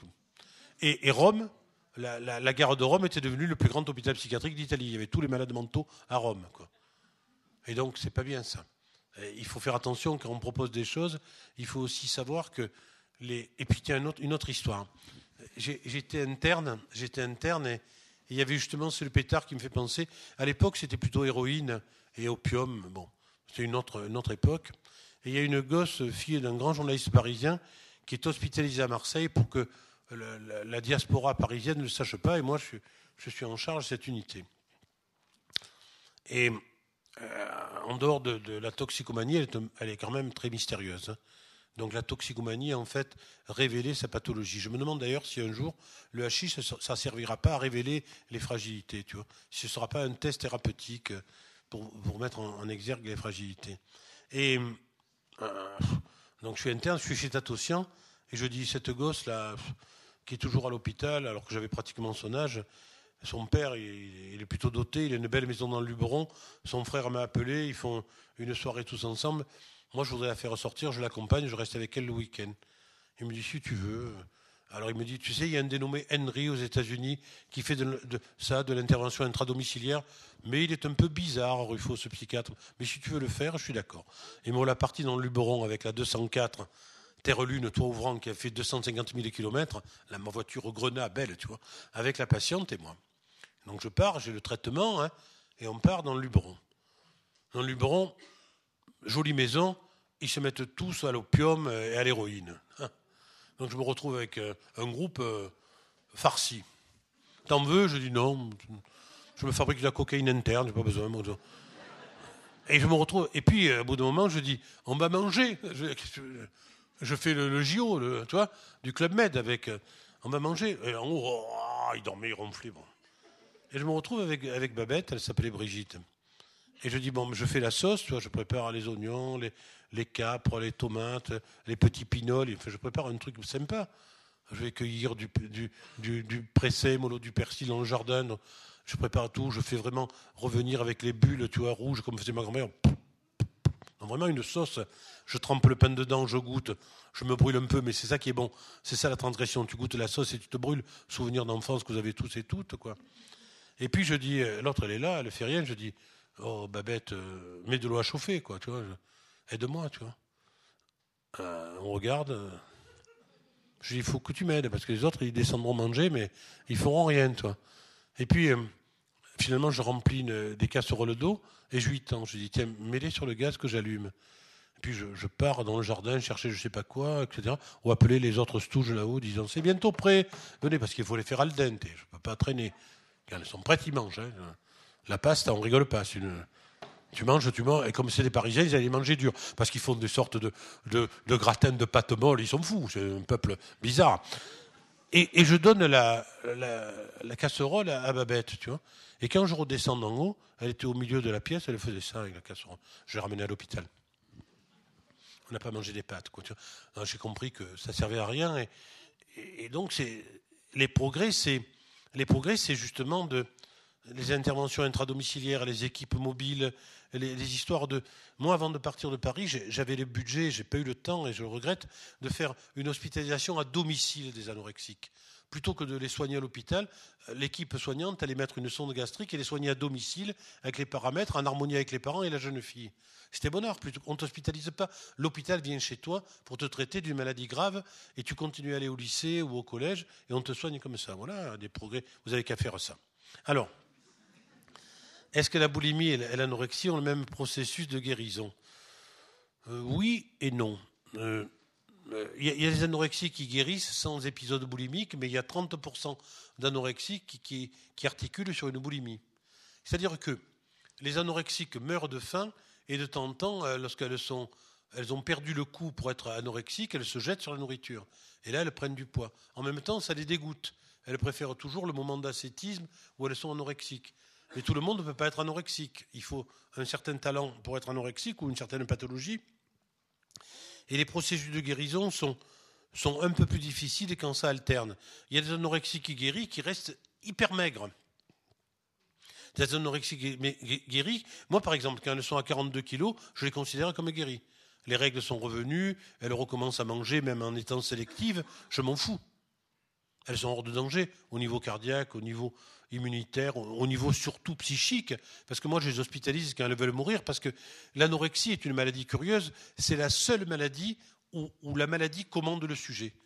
La maladie, l'anorexie est plus forte que l'anorexique. C'est la seule maladie qui existe de toutes les maladies qui est comme ça. Et dans le fond, dans le suicide des anorexiques, certaines études font état de 22% de mortalité, ce qui est colossal, hein, une sur cinq, c'est le fait qu'elles tuent la maladie. Elles, comprennent qu'elles ne peuvent rien contre la maladie, elles sont accusées de, manipulation, de, de vomissement, de, prise de. Il y, a, une gosse qui m'a envoyé un texte tout à l'heure, qui est hospitalisée maintenant, qui, qui, vomit 30 fois par jour pour maigrir et qui a pris des laxatifs aussi. Elle avait un potassium à 2,9, quoi, avec un risque d'arrêt cardiaque. Tu vois, donc elles vont au bout de, la destructivité et l'arrêt cardiaque est une, est une cause non négligeable de, mortalité dans l'anorexie. Et donc, euh, alors que la boulimie euh, la boulimie ou le surpoids ou l'obésité, il y a une honte. Quoi. Alors il y a des choses intéressantes. Moi, j'avais à, la Maison de Solène et à l'Espace Arthur, on avait une vétothèque, c'est-à-dire les, fabricants de mode français nous envoyaient tous les habits, toutes les collections, et donc les, filles et les garçons se sapaient avec. Euh, donc tu avais dans le service, quand ils venaient, par exemple, des gens de, la télé et tout ça, euh, ils étaient sapés comme des, lords, tu vois. Et il y avait Caroline, une, une obèse, qui un jour me dit Ruffo, je peux vous dire quelque chose Je dis allez, d'accord. La nuit, je vais dans la vétothèque et j'essaye tous les habits, aucun ne me va. Je m'en fous, je les essaye, tu vois. Donc la nuit, elle allait dans la vétothèque, elle essayait les 36, tu vois, le rêve absolu. 36, 34, 34. Et donc l'autre, elle pesait 80, tu vois, 34, bon. Et, et, mais c'était joli. Et elle est sortie du service en n'ayant pas perdu de poids, mais en disant, j'ai compris maintenant qu'il faut que je m'assume avec ce poids, ce qu'est la guérison sur le surpoids. Et c'est devenu une fleuriste très très compétente qui fait des bouquets merveilleux. Et moi, à Paris, quand j'ai un bouquet à faire, je vais chez Caroline. Elle me fait de très très jolis bouquets que je lui paye et qu'elle envoie aux gens auxquels je vais envoyer les, bouquets. Le, fait de, de, faire en sorte d'aller voir ses anciens patients dans la vie, c'est aussi des progrès à faire. De, pensez bien, plus tard dans vos futurs métiers, à l'aspect longitudinal du soin. Un soin, ça ne s'arrête pas à la guérison il faut aussi guérir de la guérison. Il faut aussi que la guérison soit, soit intégrée chez le patient. Il faut que le patient aussi accepte sa guérison et non pas soit strictement guéri. Donc guérir de la guérison, c'est une, symptomatologie que vous aurez à traiter. Comment euh, avez-vous suivi des personnes boulimiques? Oui, plein, avec peu de fidélité. Autant l'anorexie, c'est un combat dans lequel on s'affronte, autant la, la boulimie, c'est une rupture. Une rupture et une rupture de, soins. On le voit bien, les généralistes nous le disent parfaitement. Lorsque les régimes, c'est uniquement fait pour enrichir le nutritionniste. Un régime, c'est fait pour échouer. Tu vois, je veux dire, ça réussit jamais. Le, fameux, syndrome du mois de mai où tu perds 5 kilos, t'en reprends 7. je veux dire, c'est pas, ça réussit pas les régimes. L'anorexie, c'est pas un régime, c'est un régime qui réussit. Trop. C'est pas, pas la même chose. La, boulimie, la boulimie, il y a une honte, une honte d'être boulimique, de ne pas supporter de, se montrer aussi fragile. Euh, la, boulimie, c'est un peu comme le déficit intellectuel par rapport à, la surpuissance intellectuelle de l'anorexie. Vous voyez Il y a la noblesse intellectuelle de l'anorexie, alors qu'il y a quelques couillons d'anorexie que j'en ai rencontrés. Mais c'est plus rare. Et, il y a un aspect de, de, vouloir être méprisable chez le boulimique et le surpoids. C'est un truc euh, assez particulier, être moqué. Et dans, dans ce, je reviens au harcèlement, c'est d'autant plus dangereux euh, dans le fait que le harcèlement, la victime se croit coupable de ce dont elle est victime. Donc il faut faire attention à ça. Euh, comment distinguer une personne boulimique qui ne se fait pas vomir et une personne obèse? Euh, L'obèse, l'obèse, j'en ai plein dans ma clientèle, et, je fais, par exemple, très attention quand elle sort de mon bureau Toi, il y a des moments, euh, vraiment, leur forme qui, qui, bouge comme ça, tu vois. Des, fesses euh, énormes qui, qui, qui virevoltent, une poitrine qui faceille, tu vois. et donc, et donc je, et je regarde comment elles sortent et, comment elles regardent. Est-ce qu'elles sortent en souriant, apaisées par, par ce que j'ai dit, ou elles sortent en se cachant, en allant vite, tu vois Il y a toute une, une motricité de, de l'obèse qu'il qui, qui faut que vous observiez. Parfois, une, constatation réussie, c'est qu'elle sort tranquille. Elle n'a pas changé de poids tout ça, mais dans son apparence, elle sait accepter. Quoi. En fait, le, traitement des surpoids, c'est de faire accepter le surpoids. C'est pas de le guérir. C'est de dire à la personne qui a un surpoids qu'elle vive avec ça et qu'elle peut être heureuse et que les choses peuvent, peuvent être convenables pour elle. D'autant que, que euh, on, admire les maigres, mais, mais, mais, les pulpeuses, ça peut être euh, passionnant à tous les niveaux. Il y, a, le fait de, la douceur, de la qualité, du plaisir de manger. Tu vois, moi, je, j'ai beaucoup parlé de ma collaboratrice que j'admire et que j'adore, mais quand je vais manger avec elle, vieille anorexique, elle épluche tout, elle pousse tout. Mais elle me fait grossir parce que moi, je mange, tu vois. Moi, je dis, tu n'as pas mangé, donne-le-moi, quoi. Tu vois, mais j'en peux plus. Puis je, mange, non pas pour manger, mais aussi pour dire, pour pour pas lui faire remarquer qu'elle ne mange pas et je lui fais remarquer en mangeant. Tu vois, c'est vraiment troublant. Donc je vais faire attention la prochaine fois. Alors, elle est dégueulasse parce que les crevettes, elle les mange comme ça. Les crevettes, ça me dégoûte. Elle, mange, elle recrache des trucs alors qu'elle est raffinée. Donc, elle me dit, il y a des crevettes. Je dis, pourvu qu'elle n'ait pas, je pense, tu vois, parce que je vais vivre un moment tragique. Voilà, c'est des choses qui arrivent. Alors, à la maison de, Solène, pour les jeunes anorexiques, est-ce que le travail avec vétothèque, essayer de nouveaux habits, se regarder autrement, a les mêmes effets que de faire des activités créatrices, dessin, musique Non, je crois que tout fonctionne ensemble. Les soins culturels sont essentiels pour l'anorexie. Par exemple, le Odic, le, prof de musique avec lequel je travaillais, il les faisait chanter. Et chanter la voix, c'était retrouver son corps. Quand elle chantait, elle retrouvait le corps. certaines ne chantaient pas, il, les apprenait à chanter. Et donc la voix, c'était le corps qui apparaissait. Mais la, prof d'art plastique, elle faisait des moulages qu'on habillait et qu'on peignait pour qu'elle représente leur corps euh, en le voyant. Le prof de gym leur faisait faire de l'escalade pour qu'elles maîtrisent leur corps. Vous voyez, c'est un corpus. Il n'y a pas de, traitement magique, mais les soins culturels participent à la vie. C'est une maladie mortifère. Tout ce qui retrouve du plaisir dans, l'activité corporelle, c'est un plus pour l'anorexie. Parce que ce sont quand même les tyrans de leur corps. elles sont quand même les, tyrans de leur corps. L'endocrino avec lequel je travaillais à Paris me disait j'ai du mal à les examiner parce que euh, c'est des sorties de camps, euh, des sorties de camps nazis, tu vois, tellement euh, elles sont dans une apparence redoutable. Et en plus, elles s'en foutent parce qu'elles s'exposent, elles se mettent en short, elles vont à la plage. C'est un trouble de l'image de soi. Donc tout ce qui j'attends que quelqu'un travaille avec les tablettes, etc., avec l'anorexie. Moi, je ne l'ai pas fait, mais on peut le faire. Et donc, c'est quelque chose d'intéressant. Pourquoi y a-t-il plus de boulimie, d'anorexie chez les filles que chez les garçons? Chez les garçons, ça existe. Hein, c'est un anorexique sur 10. Euh, c'est pas. Alors, très souvent, chez le garçon, c'est une façon de masquer une homosexualité coupable. Donc, je, prends ce symptôme qui annule le corps, qui est un corps amoureux avec lequel je veux avoir des relations amoureuses avec un autre garçon mais c'est aussi chez le garçon quelque chose qui peut exister. Et, plutôt que les sexes, il faut que vous pensiez surtout à la gradation de l'anorexie. Les anorexies prépubères ou postpubères. Les prépubères sont drôlement plus difficiles à traiter. Quoi. Et ça entraîne souvent un anisme anorexique. Moi, j'ai une jeune fille, elle est géniale, et en plus qui était issue d'une maman polynésienne avec un père euh, du Nord, enfin breton. Et qui était magnifique, quoi, la mer, tu vois, et qui avait un, grand-père à, Taha, dans une île polynésienne, dont le père était lui-même peintre célèbre du 19e. Et cette gosse, elle, a fait une anorexie à 9 ans, ayant l'impression que dans une, un, buste, quelqu'un avait frôlé son sexe. Je sais pas, imaginez.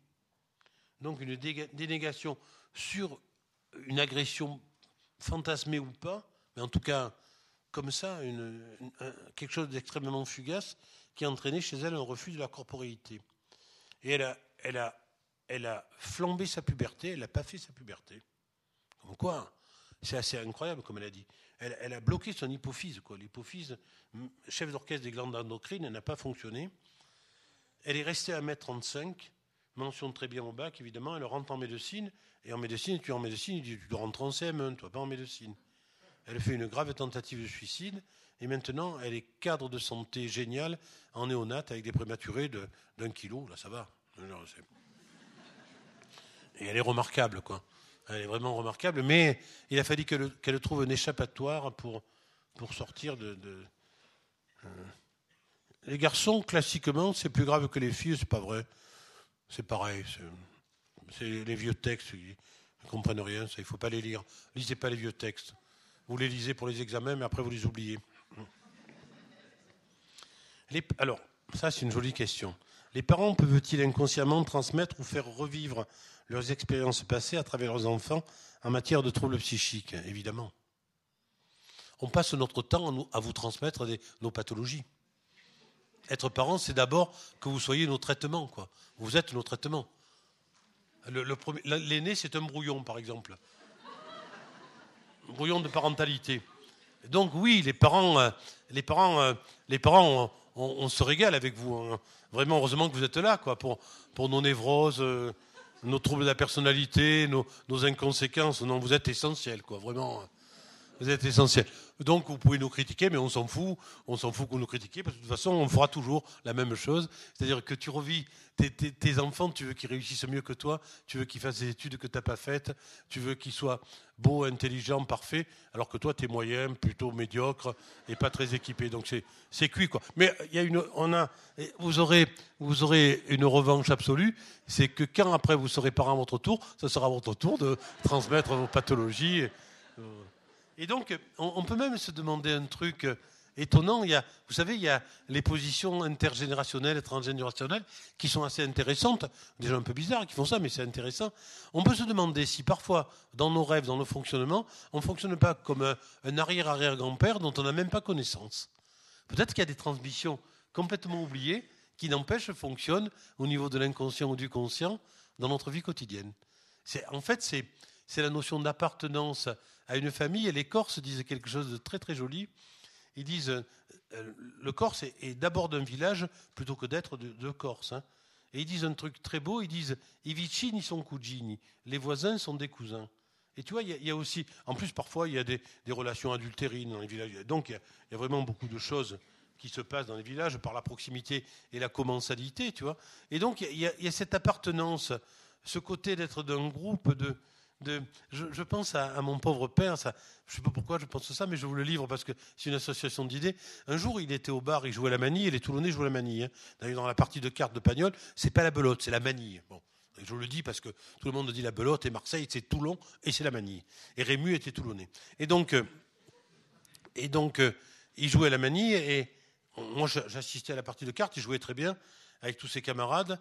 Alors, c'était beau parce qu'il y avait euh, un noir, un chinois, un arabe un Corse et mon père, italien. Donc ça faisait une panoplie de Méditerranée totale, avec le chinois qui était un peu plus loin. Bon, enfin bon. Et, donc ils jouaient tous à la manie avec l'accent toulonnais. Et, puis il passe euh, un abruti représenté comme un abruti absolu. Mon père euh, qui donnait, quittait les cartes et l'interpelle. Tu viens boire un pot, etc. Alors j'étais très modeste, il buvait euh, du gambetta grenadine, c'est du sirop de figue avec de l'eau et de la grenadine. Il leur faisait ça à, 50 centimes d'euros, tu vois. Donc ils pouvaient s'en boire même deux, tu vois. C'était.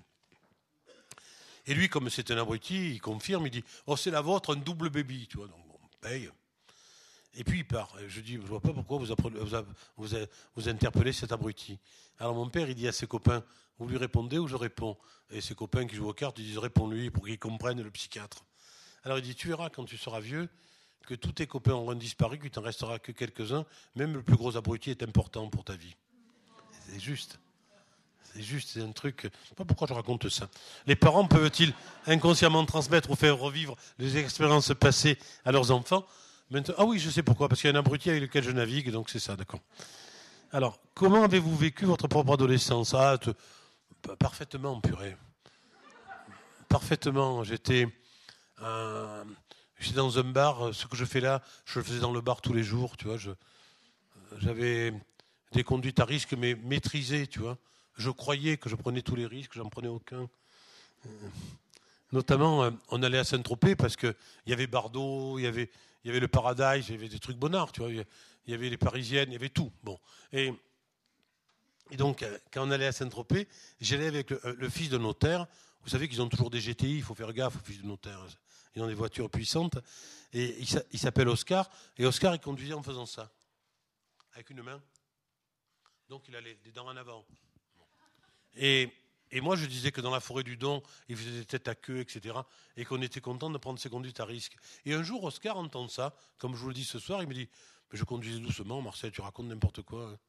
Je croyais qu'il prenait des risques. J'avais envie de prendre des risques dans la Saint-Tropez. Donc je, je rêvais les risques plutôt que de les vivre c'est à peu près ça, les, adolescents. Hein. On exagère, surtout nous, dans le Midi, on exagère toujours nos, conditions, histoire de croire qu'on a tous les dangers, que c'est terrible, qu'on va vivre quelque chose de redoutable. Et en fait, on vit des trucs que dalle. On, on, aspire qu'à être grand et vite dégager de ce moment de doute qui, en même temps, est un moment fabuleux. Quoi. Non, non, j'ai été un adolescent parfaitement heureux. Je, mentais à mes parents. Et puis ma mère, elle était géniale parce qu'on avait deux portes à la maison. Et que je rentrais tard, elle mettait un traversin et elle m'ouvrait l'autre porte. Donc je rentrais quand je voulais. J'étais bien. Que faites-vous actuellement? Je fais psychiatre et parole. Hein. Et, et, je fais pédopsie grâce à Bovici qui m'a dit la retraite ça n'existe pas. Puis tu verras Marcel, on est bon de tard dans notre métier de dire tu es un abruti quoi, puisque j'étais jeune quand il me disait ça. Et il avait raison. Gardez-vous contact avec vos anciens patients, absolument. J'ai des, nourrissons que j'ai suivis en 72 qui sont des adultes que je vois encore. Pas forcément ayant bien évolué. Hein. C'est des maladies neurologiques, mais, mais j'ai pour eux un attachement absolu. Je les vois une fois par an, ils viennent me voir, les parents me les conduisent en consultation. À Marseille, par exemple, où j'ai dû faire, je sais pas moi, 30 000 consultations dans la rue quand je passe. Ah, vous avez vu mon fils, vous avez vu ma fille. Quel âge il a? 50 ans, il vous salue, il va très bien. Pourquoi avez-vous eu envie de travailler avec des jeunes malades? Oh, ça, je l'ai dit ce matin, mais je le refais. Quand, j'étais petit, quand j'avais 8 mois, je me suis mis à tousser. Le médecin de famille a dit c'est une coqueluche, on sait comme ça commence, que ça finit.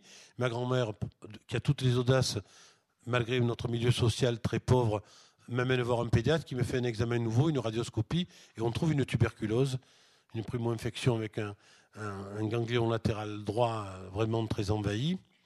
Et donc, euh, le pédiatre dit il a une primo-infection, 45, le PAS 47, pas de traitement. Donc, bon. Euh, et, ma grand-mère et ma mère décident je dois changer d'air. Elle m'amène à 30 km de Toulon, à Colobrières, et elle s'occupe que de moi pendant 9 mois, abandonnant mon père, leur travail et tout ça. Et donc je suis un bébé entouré par ma mère et ma grand-mère, et j'ai voulu merveilleusement, et je fais pédopsychiatrie. Et j'ai guéri la tuberculose. Quelles étaient les motivations qui vous ont poussé à faire ce métier? C'est que euh, je crois que j'adore les histoires, les, histoires glanées, les histoires retrouvées, les histoires racontées. Et c'est quelque chose qui me construit encore aujourd'hui, tu vois.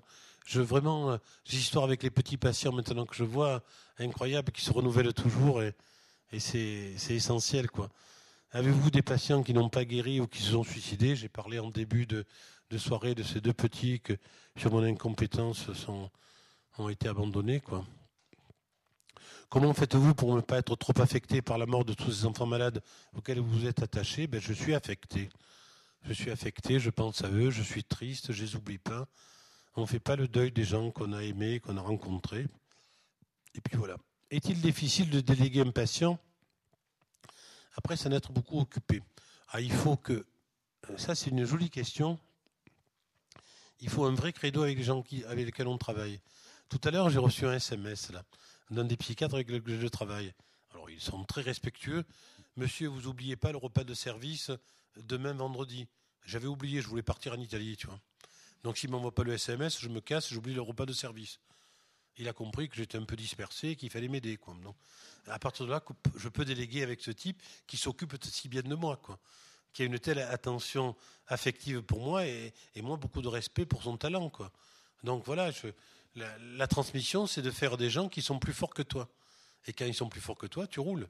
Tu continues une carrière peinarde avec des gens de grande qualité.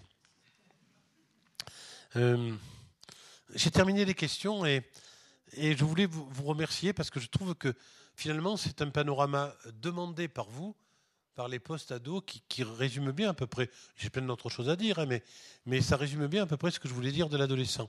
Et maintenant, on va passer à l'autre exercice, c'est-à-dire les questions, les critiques, les, les, les appuis, ce que je n'ai pas abordé. Alors, il y a un moyen simple. Vous dites, j'ai une amie qui est un adolescent, comme ça on sait que c'est pas vous. On est d'accord? Allez.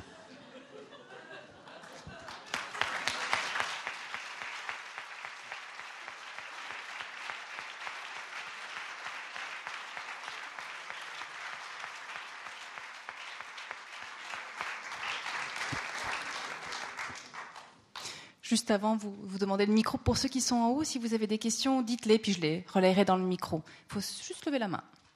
Allez, la première, c'est la plus difficile, mais la plus intéressante. Ne laissez pas poser la première question, elle ne sera pas intéressante. Non, mais ils vont poser, il faut attendre un peu, faire comme le psychanalyste. Je souffle.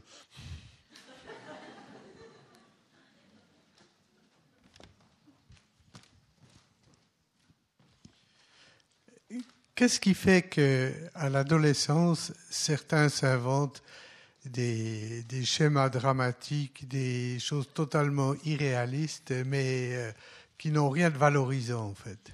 Alors, l'adolescence, euh, effectivement, c'est une période où ceux qui vont bien aussi doutent d'eux-mêmes. C'est essentiellement une période de doute. C'est une période où on doute de soi. Et, on a besoin. Regardez, euh, si on essaye de définir l'adolescence dans les procédures d'amitié, on veut être unique et conforme. C'est incroyable. On veut être unique, exceptionnel et conforme au groupe. C'est déjà compliqué hein, d'être unique et semblable. Et, donc, ils sont obligés parfois de. Il y en a qui cultivent le désarroi parce que c'est plus facile d'aller mal que d'aller bien aussi. Hein. C'est plus facile d'échouer que de réussir. Hein. Et donc, euh, il y a des gosses qui tombent dans ce piège-là et qui sont, qui sont à soutenir. Quoi. Moi, je pense que il n'y a pas d'adolescent affabulateur ou, menteur. Il y a une souffrance essentiellement à l'adolescence.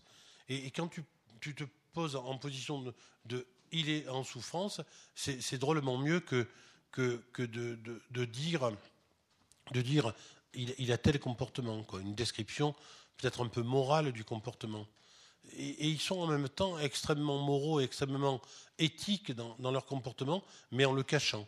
ils n'osent pas par exemple, ils n'osent pas dire euh, j'ai réussi ça, ça va te faire plaisir. Euh, si ça fait plaisir à son père ou à son grand-père, c'est dans le fond être conforme. Et ils veulent être uniques. Ils veulent être en rébellion, ils veulent un changement, une, définition particulière de leur vie. Et donc, dans, ce va-et-vient de je m'autonomise et je suis collé à toi, je me rapproche, je me recule et je me rapproche encore, c'est quand même un moment euh, de sorte de bandoléon, quoi, de bandoléon avec le soufflet qui ouvre et qui se dégonfle et qui émet un son, et ce son est parfois discordant et disharmonieux. Mais il faut penser que, il faut penser que, que c'est un état naturel et, de grande richesse, quoi, parce que ce doute fonde quand même après des, des vies qui, qui sont remplies par, par, des, capacités qu'on a éprouvées au, au niveau de soi-même, de doute. Je sais pas, euh, on a tous un moment euh, scolaire ou universitaire où il y a une défaillance. Je sais pas, moi j'avais pas mal de difficultés avec la physiologie. J'ai remarqué plusieurs années après que je passais pas devant la salle de physiologie où j'avais passé le concours d'internat en faisant un périple dans l'hôpital incroyable, inconsciemment. J'arrivais toujours en retard au staff parce que je passais, je faisais un parcours étonnant pour éviter la salle de physiologie. Et de temps en temps, je rêve que je dois passer physio, tu vois. Donc j'ai pas guéri. Et donc, euh, de temps en temps, tac, je suis devant une, copie de physio, je dois la remplir, je dis c'est cuit, c'est fini, j'y arriverai jamais. Et je me réveille, ça va mieux. Mais je crains encore la physio. Hein. C'est ça. Et, parfois le négatif, c'est plus facile que le positif. Plus facile d'échouer. T'as pas d'effort à faire, hein, j'échoue.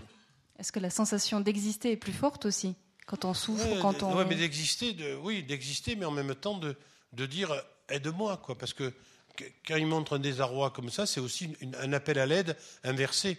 Euh, je, te récuse, je te repousse et en même temps je te demande. Quoi. C'est euh, sûr que c'est compliqué. Hein. C'est pour ça qu'il y a des psys d'ailleurs. Hein.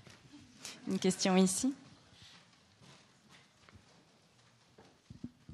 Est-ce que je vous ai bien compris que vous attendez des parents et des, grands-parents en l'occurrence de, l'observation et de la patience?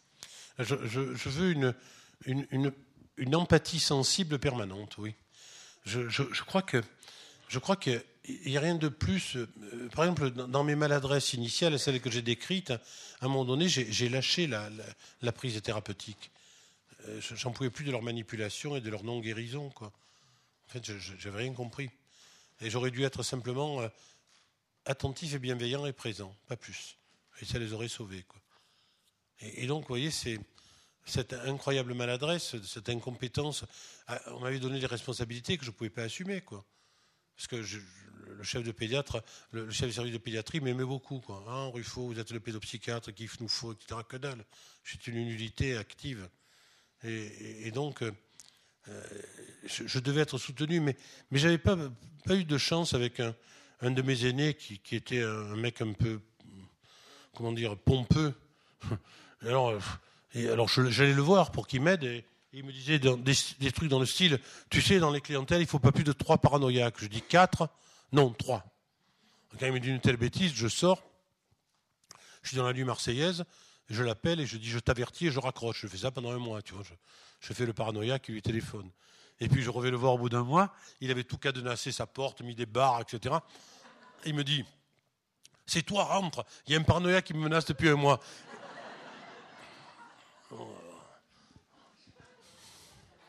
Je ne pouvais pas lui faire confiance. Il n'avait pas fait le diagnostic de, moi, il voulait qu'il m'aide au diagnostic. Bon. J'ai arrêté, du coup, je ne l'ai plus averti. Il n'y a plus d'intérêt. Il était mort de peur. Et, moi, donc, sa peur ne m'a pas rassuré, par définition. Il ne faut pas avoir peur quand. Euh. C'est d'ailleurs euh, intéressant d'être chef de service ou chef de, groupe. Euh, c'est de dire. C'est de dire, je sais, quoi, ou voilà ce qu'on fait quand tu prends un cap en bateau, quand il y a des vents défavorables, euh, s'il faut monter au pré en ayant réduit, tu dis pas, oh là là, je ne sais pas si le mât va tenir, est-ce que la trinquette c'est suffisant, je vais l'offer, non, on va perdre un cap, je crois qu'on ne s'en sortira pas. Si le barreur dit ça, t'es cuit. Oh. Tu manœuvres quoi? Tu, dis, allez, maintenant on vire de bord. On vire trois fois parce que je suis pas sûr de ma manœuvre. Tu dis, oh, euh, tu à la poupée au winch et tu dis il est fou celui-là. tu lâches l'écoute, tu, tu pars à volo, le, génois se déchire, la voile en panne, tu casses, tu casses la tête du barreur par, la bombe qui se casse en deux, tu es bien quoi. Non, je, crois que tracer la route, tu as tracé la route en, sachant que, que, cette route, elle est imposée, elle n'est peut-être pas tout à fait celle qu'il faut, c'est essentiel. Tu, dois tu dois tenir le cap. Et dans la, famille, c'est pareil. Tu, tiens le cap. À une adolescent difficile, tu tiens le cap. Tu tiens le cap. Et un jour, le, vent sera plus favorable, on sera grand largue et ce sera terminé. Quoi. Mais il faut, et les grands-parents, parfois, ils, sont vachement utiles. Moi, je prescris beaucoup de grands-parents. Hein.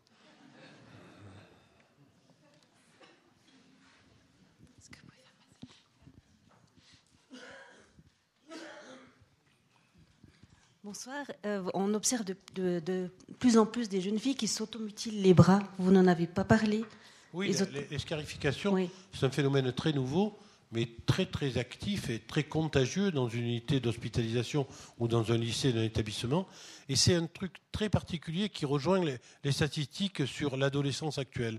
On sait, parmi les, les évolutions actuelles, on sait qu'ils sont plus auto-violents et hétéro-violents. La violence augmente. Et quand on étudie les gosses qui se scarifient, ils veulent être au moins propriétaires de leur douleur. Je suis au moins propriétaire du mal que je me fais.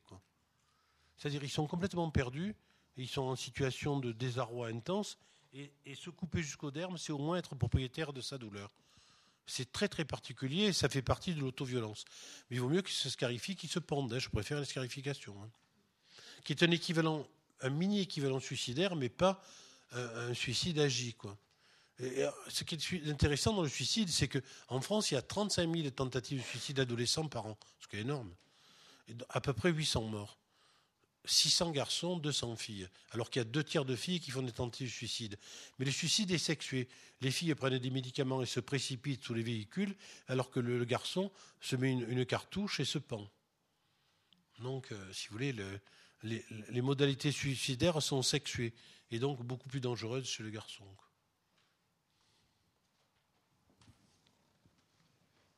Vous parlez beaucoup d'hospitalisation, évidemment, dans, vos livres, euh, en essayant de comprendre quand est-ce que c'est une bonne chose pour le jeune qui est en difficulté d'être euh, peut-être un petit peu de distance par rapport aux parents. Parfois, c'est une rupture. Comment est-ce que vous arrivez à évaluer la bonne décision à prendre par rapport à l'hospitalisation? Euh, Il faut considérer que l'hôpital, quand c'est un service de qualité, eh est, très respectueux du patient et en alliance avec la famille, et ça soigne. Quoi. C'est-à-dire, c'est montrer à l'adolescent ou à l'adolescente qu'il a besoin de soins, d'accompagnement, d'un cadre différent de celui dans lequel il vit. Quoi. Et donc, euh, moi, là, par exemple, il y a une adolescente en ce moment qui, qui m'envoie SMS sur SMS parce qu'elle hésite à une hospitalisation. Donc, moi, je réponds. Et elle me dit, finalement, elle a accepté l'hospitalisation. Elle me dit, mais je veux vous voir avant d'être hospitalisé. D'accord. Donc je comptais l'hospitaliser lundi. Je l'hospitaliserai lundi après avoir fait contrat avec elle sur l'hospitalisation. J'ai, jamais de, de, de refus d'hospitalisation finalement. À partir du moment où, euh, on a étudié pourquoi euh, ils doivent être hospitalisés et, et qu'est-ce qu'on propose dans l'hospitalisation et à peu près quelle durée quoi. Je crois que, c'est. Alors, une condition sine qua non à réussir, il faut une unité d'adolescents. Hein. Tu ne peux pas hospitaliser adolescents en dehors d'une adolescent. Tu peux hospitaliser toutes les pathologies, mais dans une unité spécifique. C'est ce que j'avais proposé en France. Quand j'ai présidé la conférence de la famille en 2004, j'ai proposé des maisons d'adolescents. Il y en a 100 en France maintenant. 100. C'est un succès colossal. Hein. Donc, euh, c'est un truc donc je suis ravi. Quoi. Alors elles sont pas toutes pareilles, elles sont pas de, même dimension, mais il y a des MDA, et un de mes élèves est secrétaire général des maisons d'adolescents, euh, et je, suis fier de ça. Quoi.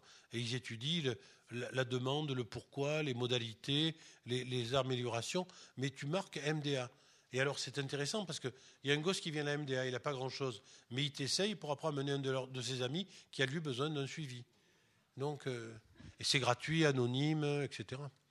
Et je crois que, enfin, moi, c'est moi qui l'ai proposé, donc je, crois que c'est un beau dispositif. J'ai proposé un beau dispositif. Je ne souhaitais pas prendre la parole, mais en fait, ce que vous venez de dire me fait, euh, me fait intervenir, justement, quand vous dites qu'il est important qu'un jeune en souffrance puisse être euh, hospitalisé dans une structure, dans une unité qui, qui soit vraiment spécifique et adaptée à ses, à ses besoins et à ses demandes. Nous sommes en train, voilà, j'ai une amie, et j'ai vraiment une amie, une amie toute récente, qui a perdu sa fille il y a maintenant juste un an. On fête, on fête euh, son départ, elle avait 15 ans, et elle s'est suicidée, elle s'est pendue. Et en fait, elle est hospitalisée en service de pédiatrie. Au moment, au moment de, son, de, de, son, de sa sortie d'hôpital, la maman a dit mais, mais elle veut pas revenir chez nous, c'est pas possible. Elle euh, euh, on est en demande et on ne sait pas quoi faire avec elle parce qu'il y avait eu des scarifications, il y avait des tentatives de suicide que les parents avaient ignorées. Donc cet enfant été, cet enfant été hospitalisé et euh, cinq jours après, cette adolescente dit mais moi je m'ennuie avec les petits, avec des bébés, etc. Je veux sortir. Donc réunion, etc elle peut sortir. On appelle les parents, on appelle le papa au travail, on dit venez, chercher votre fille, elle peut sortir de l'hôpital. Elle sort, dit mais alors tu promets, t'es ok, tu vas bien? Oui, oui, elle va bien. La maman dit non, non, mais je veux pas qu'elle sorte. Elle sort en disant la condition sine qua non pour qu'elle puisse retourner à la maison, c'est qu'elle ait un suivi thérapeutique. Mais aucun rendez-vous n'avait été donné. Une semaine après, elle se pendait. Non, mais ça, je crois que. Alors, si vous voulez, d'un autre côté, moi, je, je vous répondrai un peu grâce à Arthur Tatossian.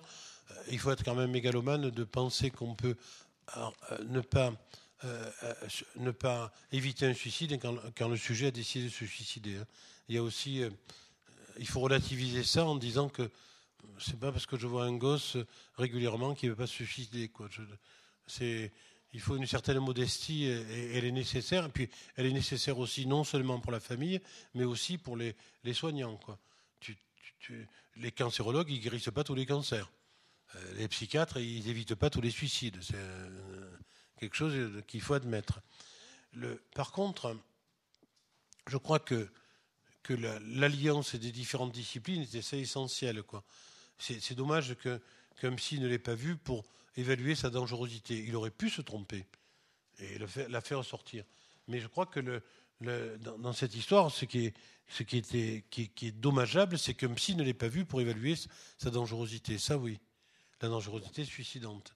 Mais vous savez, moi, je, moi, il y a le, fils d'un de mes amis les plus proches qui est suicidé. Je, le connaissais depuis qu'il est né. Je n'ai jamais envisagé ce qu'il pouvait passer à l'acte. Hein. Euh, Donc il y a une sœur, il y a une petite sœur qui, va fêter euh, ses 15 ans là dans, quelques semaines. Et cet enfant, en fait, euh, qui est la sœur de cœur de notre fils, de notre dernier, en fait, je lui ai demandé et toi, comment tu te sens? Parce qu'en fait, je réalise qu'on est tous en train de tournoyer autour, de ta maman. Mais toi, qu'est-ce que, comment tu te sens? Puis elle me dit, je me sens oppressée. Donc elle a demandé, enfin notre fils a dit, est-ce qu'elle peut venir dormir chez nous? Donc ils papotent, ils sont organisés, euh, euh, ils ont mis le matelas dans une chambre, etc. ils papotent. Il me dit, maman, tu sais, on parle, on se parle beaucoup, on se raconte plein de choses. ah ben c'est sympa. Et il m'envoie l'autre jour un WhatsApp en disant, est-ce qu'elle peut venir dormir à la maison? Ben, Je dis, ben oui, mais vous faites pas les dingues. Hein.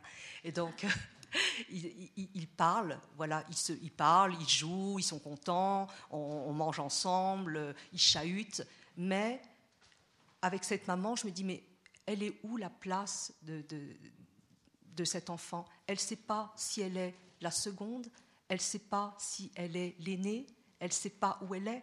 Et en fait, elle, euh, elle dit tout le temps, euh, je dis, tu vas bien? Oui, oui, oui, oui, ça va. Et en fait, elle est triste. Elle est triste, pas tout le temps, mais elle est triste, mais elle ne peut pas être triste parce que sa maman est tellement triste qu'elle ne peut pas être plus triste qu'elle. Ce que, ce que vous dites, c'est c'est par exemple dans, les histoires de terrorisme en France, par exemple, euh, ce qu'on a constaté, c'est que l'impact sur les, enfants ou les adolescents est, d'autant plus dangereux que les parents sont émus et, la notion du danger qui, flotte autour de notre pays. Quoi. Tu vois, donc il faut. Euh, les, enfants sont des éponges anxieuses et parfois ils deviennent le thérapeute de leurs parents. Euh, dans un cas comme ça de, de suicide, d'un adolescent, euh, c'est assez incurable pour les parents, je comprends tout à fait. Et, cette petite, elle a la charge d'être l'enfant de remplacement, l'enfant survivant, et c'est une lourde charge. Et, je suis persuadé que lorsqu'elle aura à son tour une fille, elle pensera toujours à sa sœur disparue euh, de manière très très précise. L'histoire dont je vous parle du suicide chez, du fils d'un de mes amis, euh, son frère survivant vient d'avoir un petit garçon.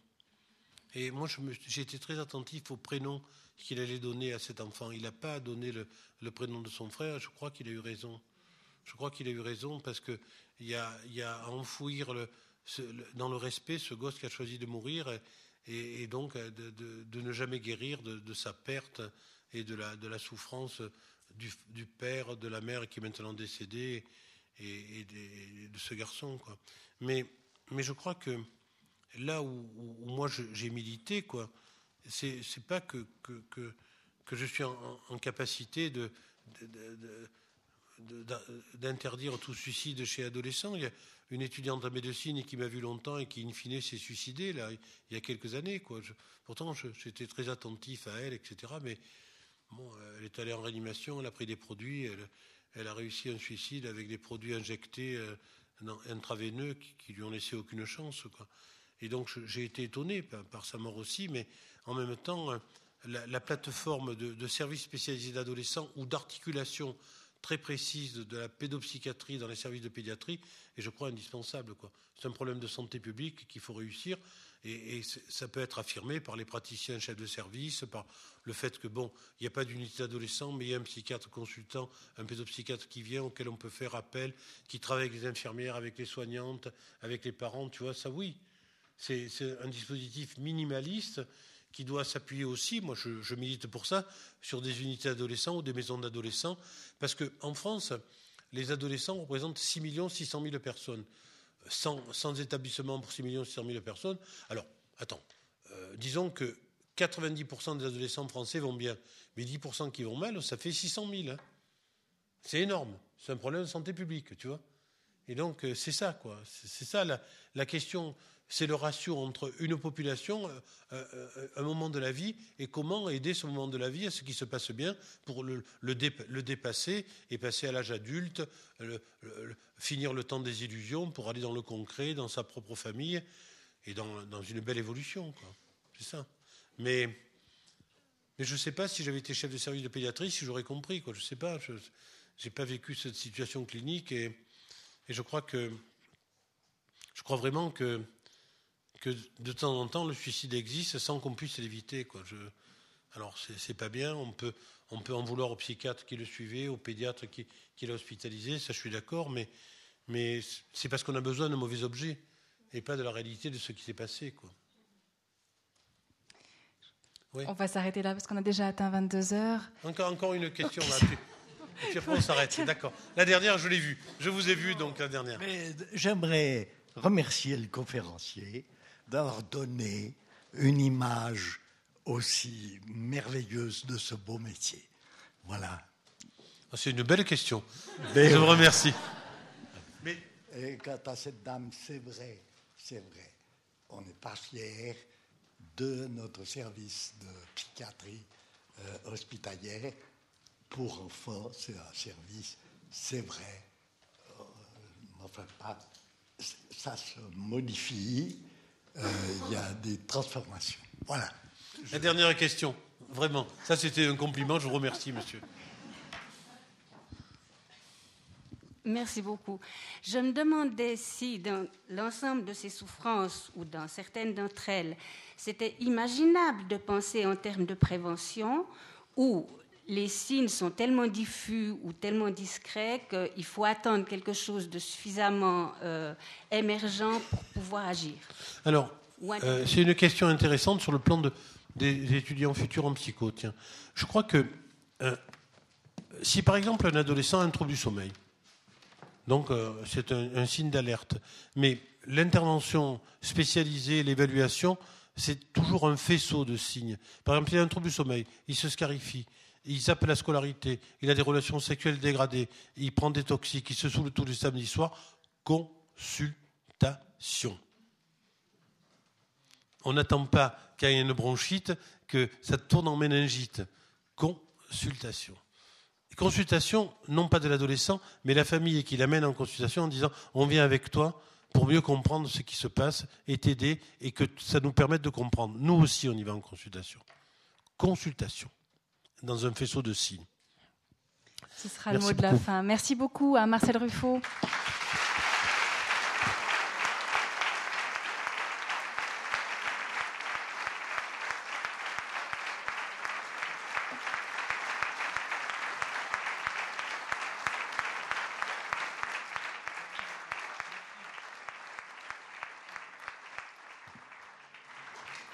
Merci en tout cas aussi à Marcel Ruffo d'avoir prêté cette attention aux questions de nos jeunes auditeurs et merci à eux de leur présence, elle nous fait toujours très plaisir. Et bravo pour cette approche tellement complète et holistique de l'être humain, c'est tout à votre honneur. Le bar est ouvert si vous souhaitez prolonger les discussions et bien sûr il y a des livres et quelques dédicaces peut-être encore possibles. Au revoir.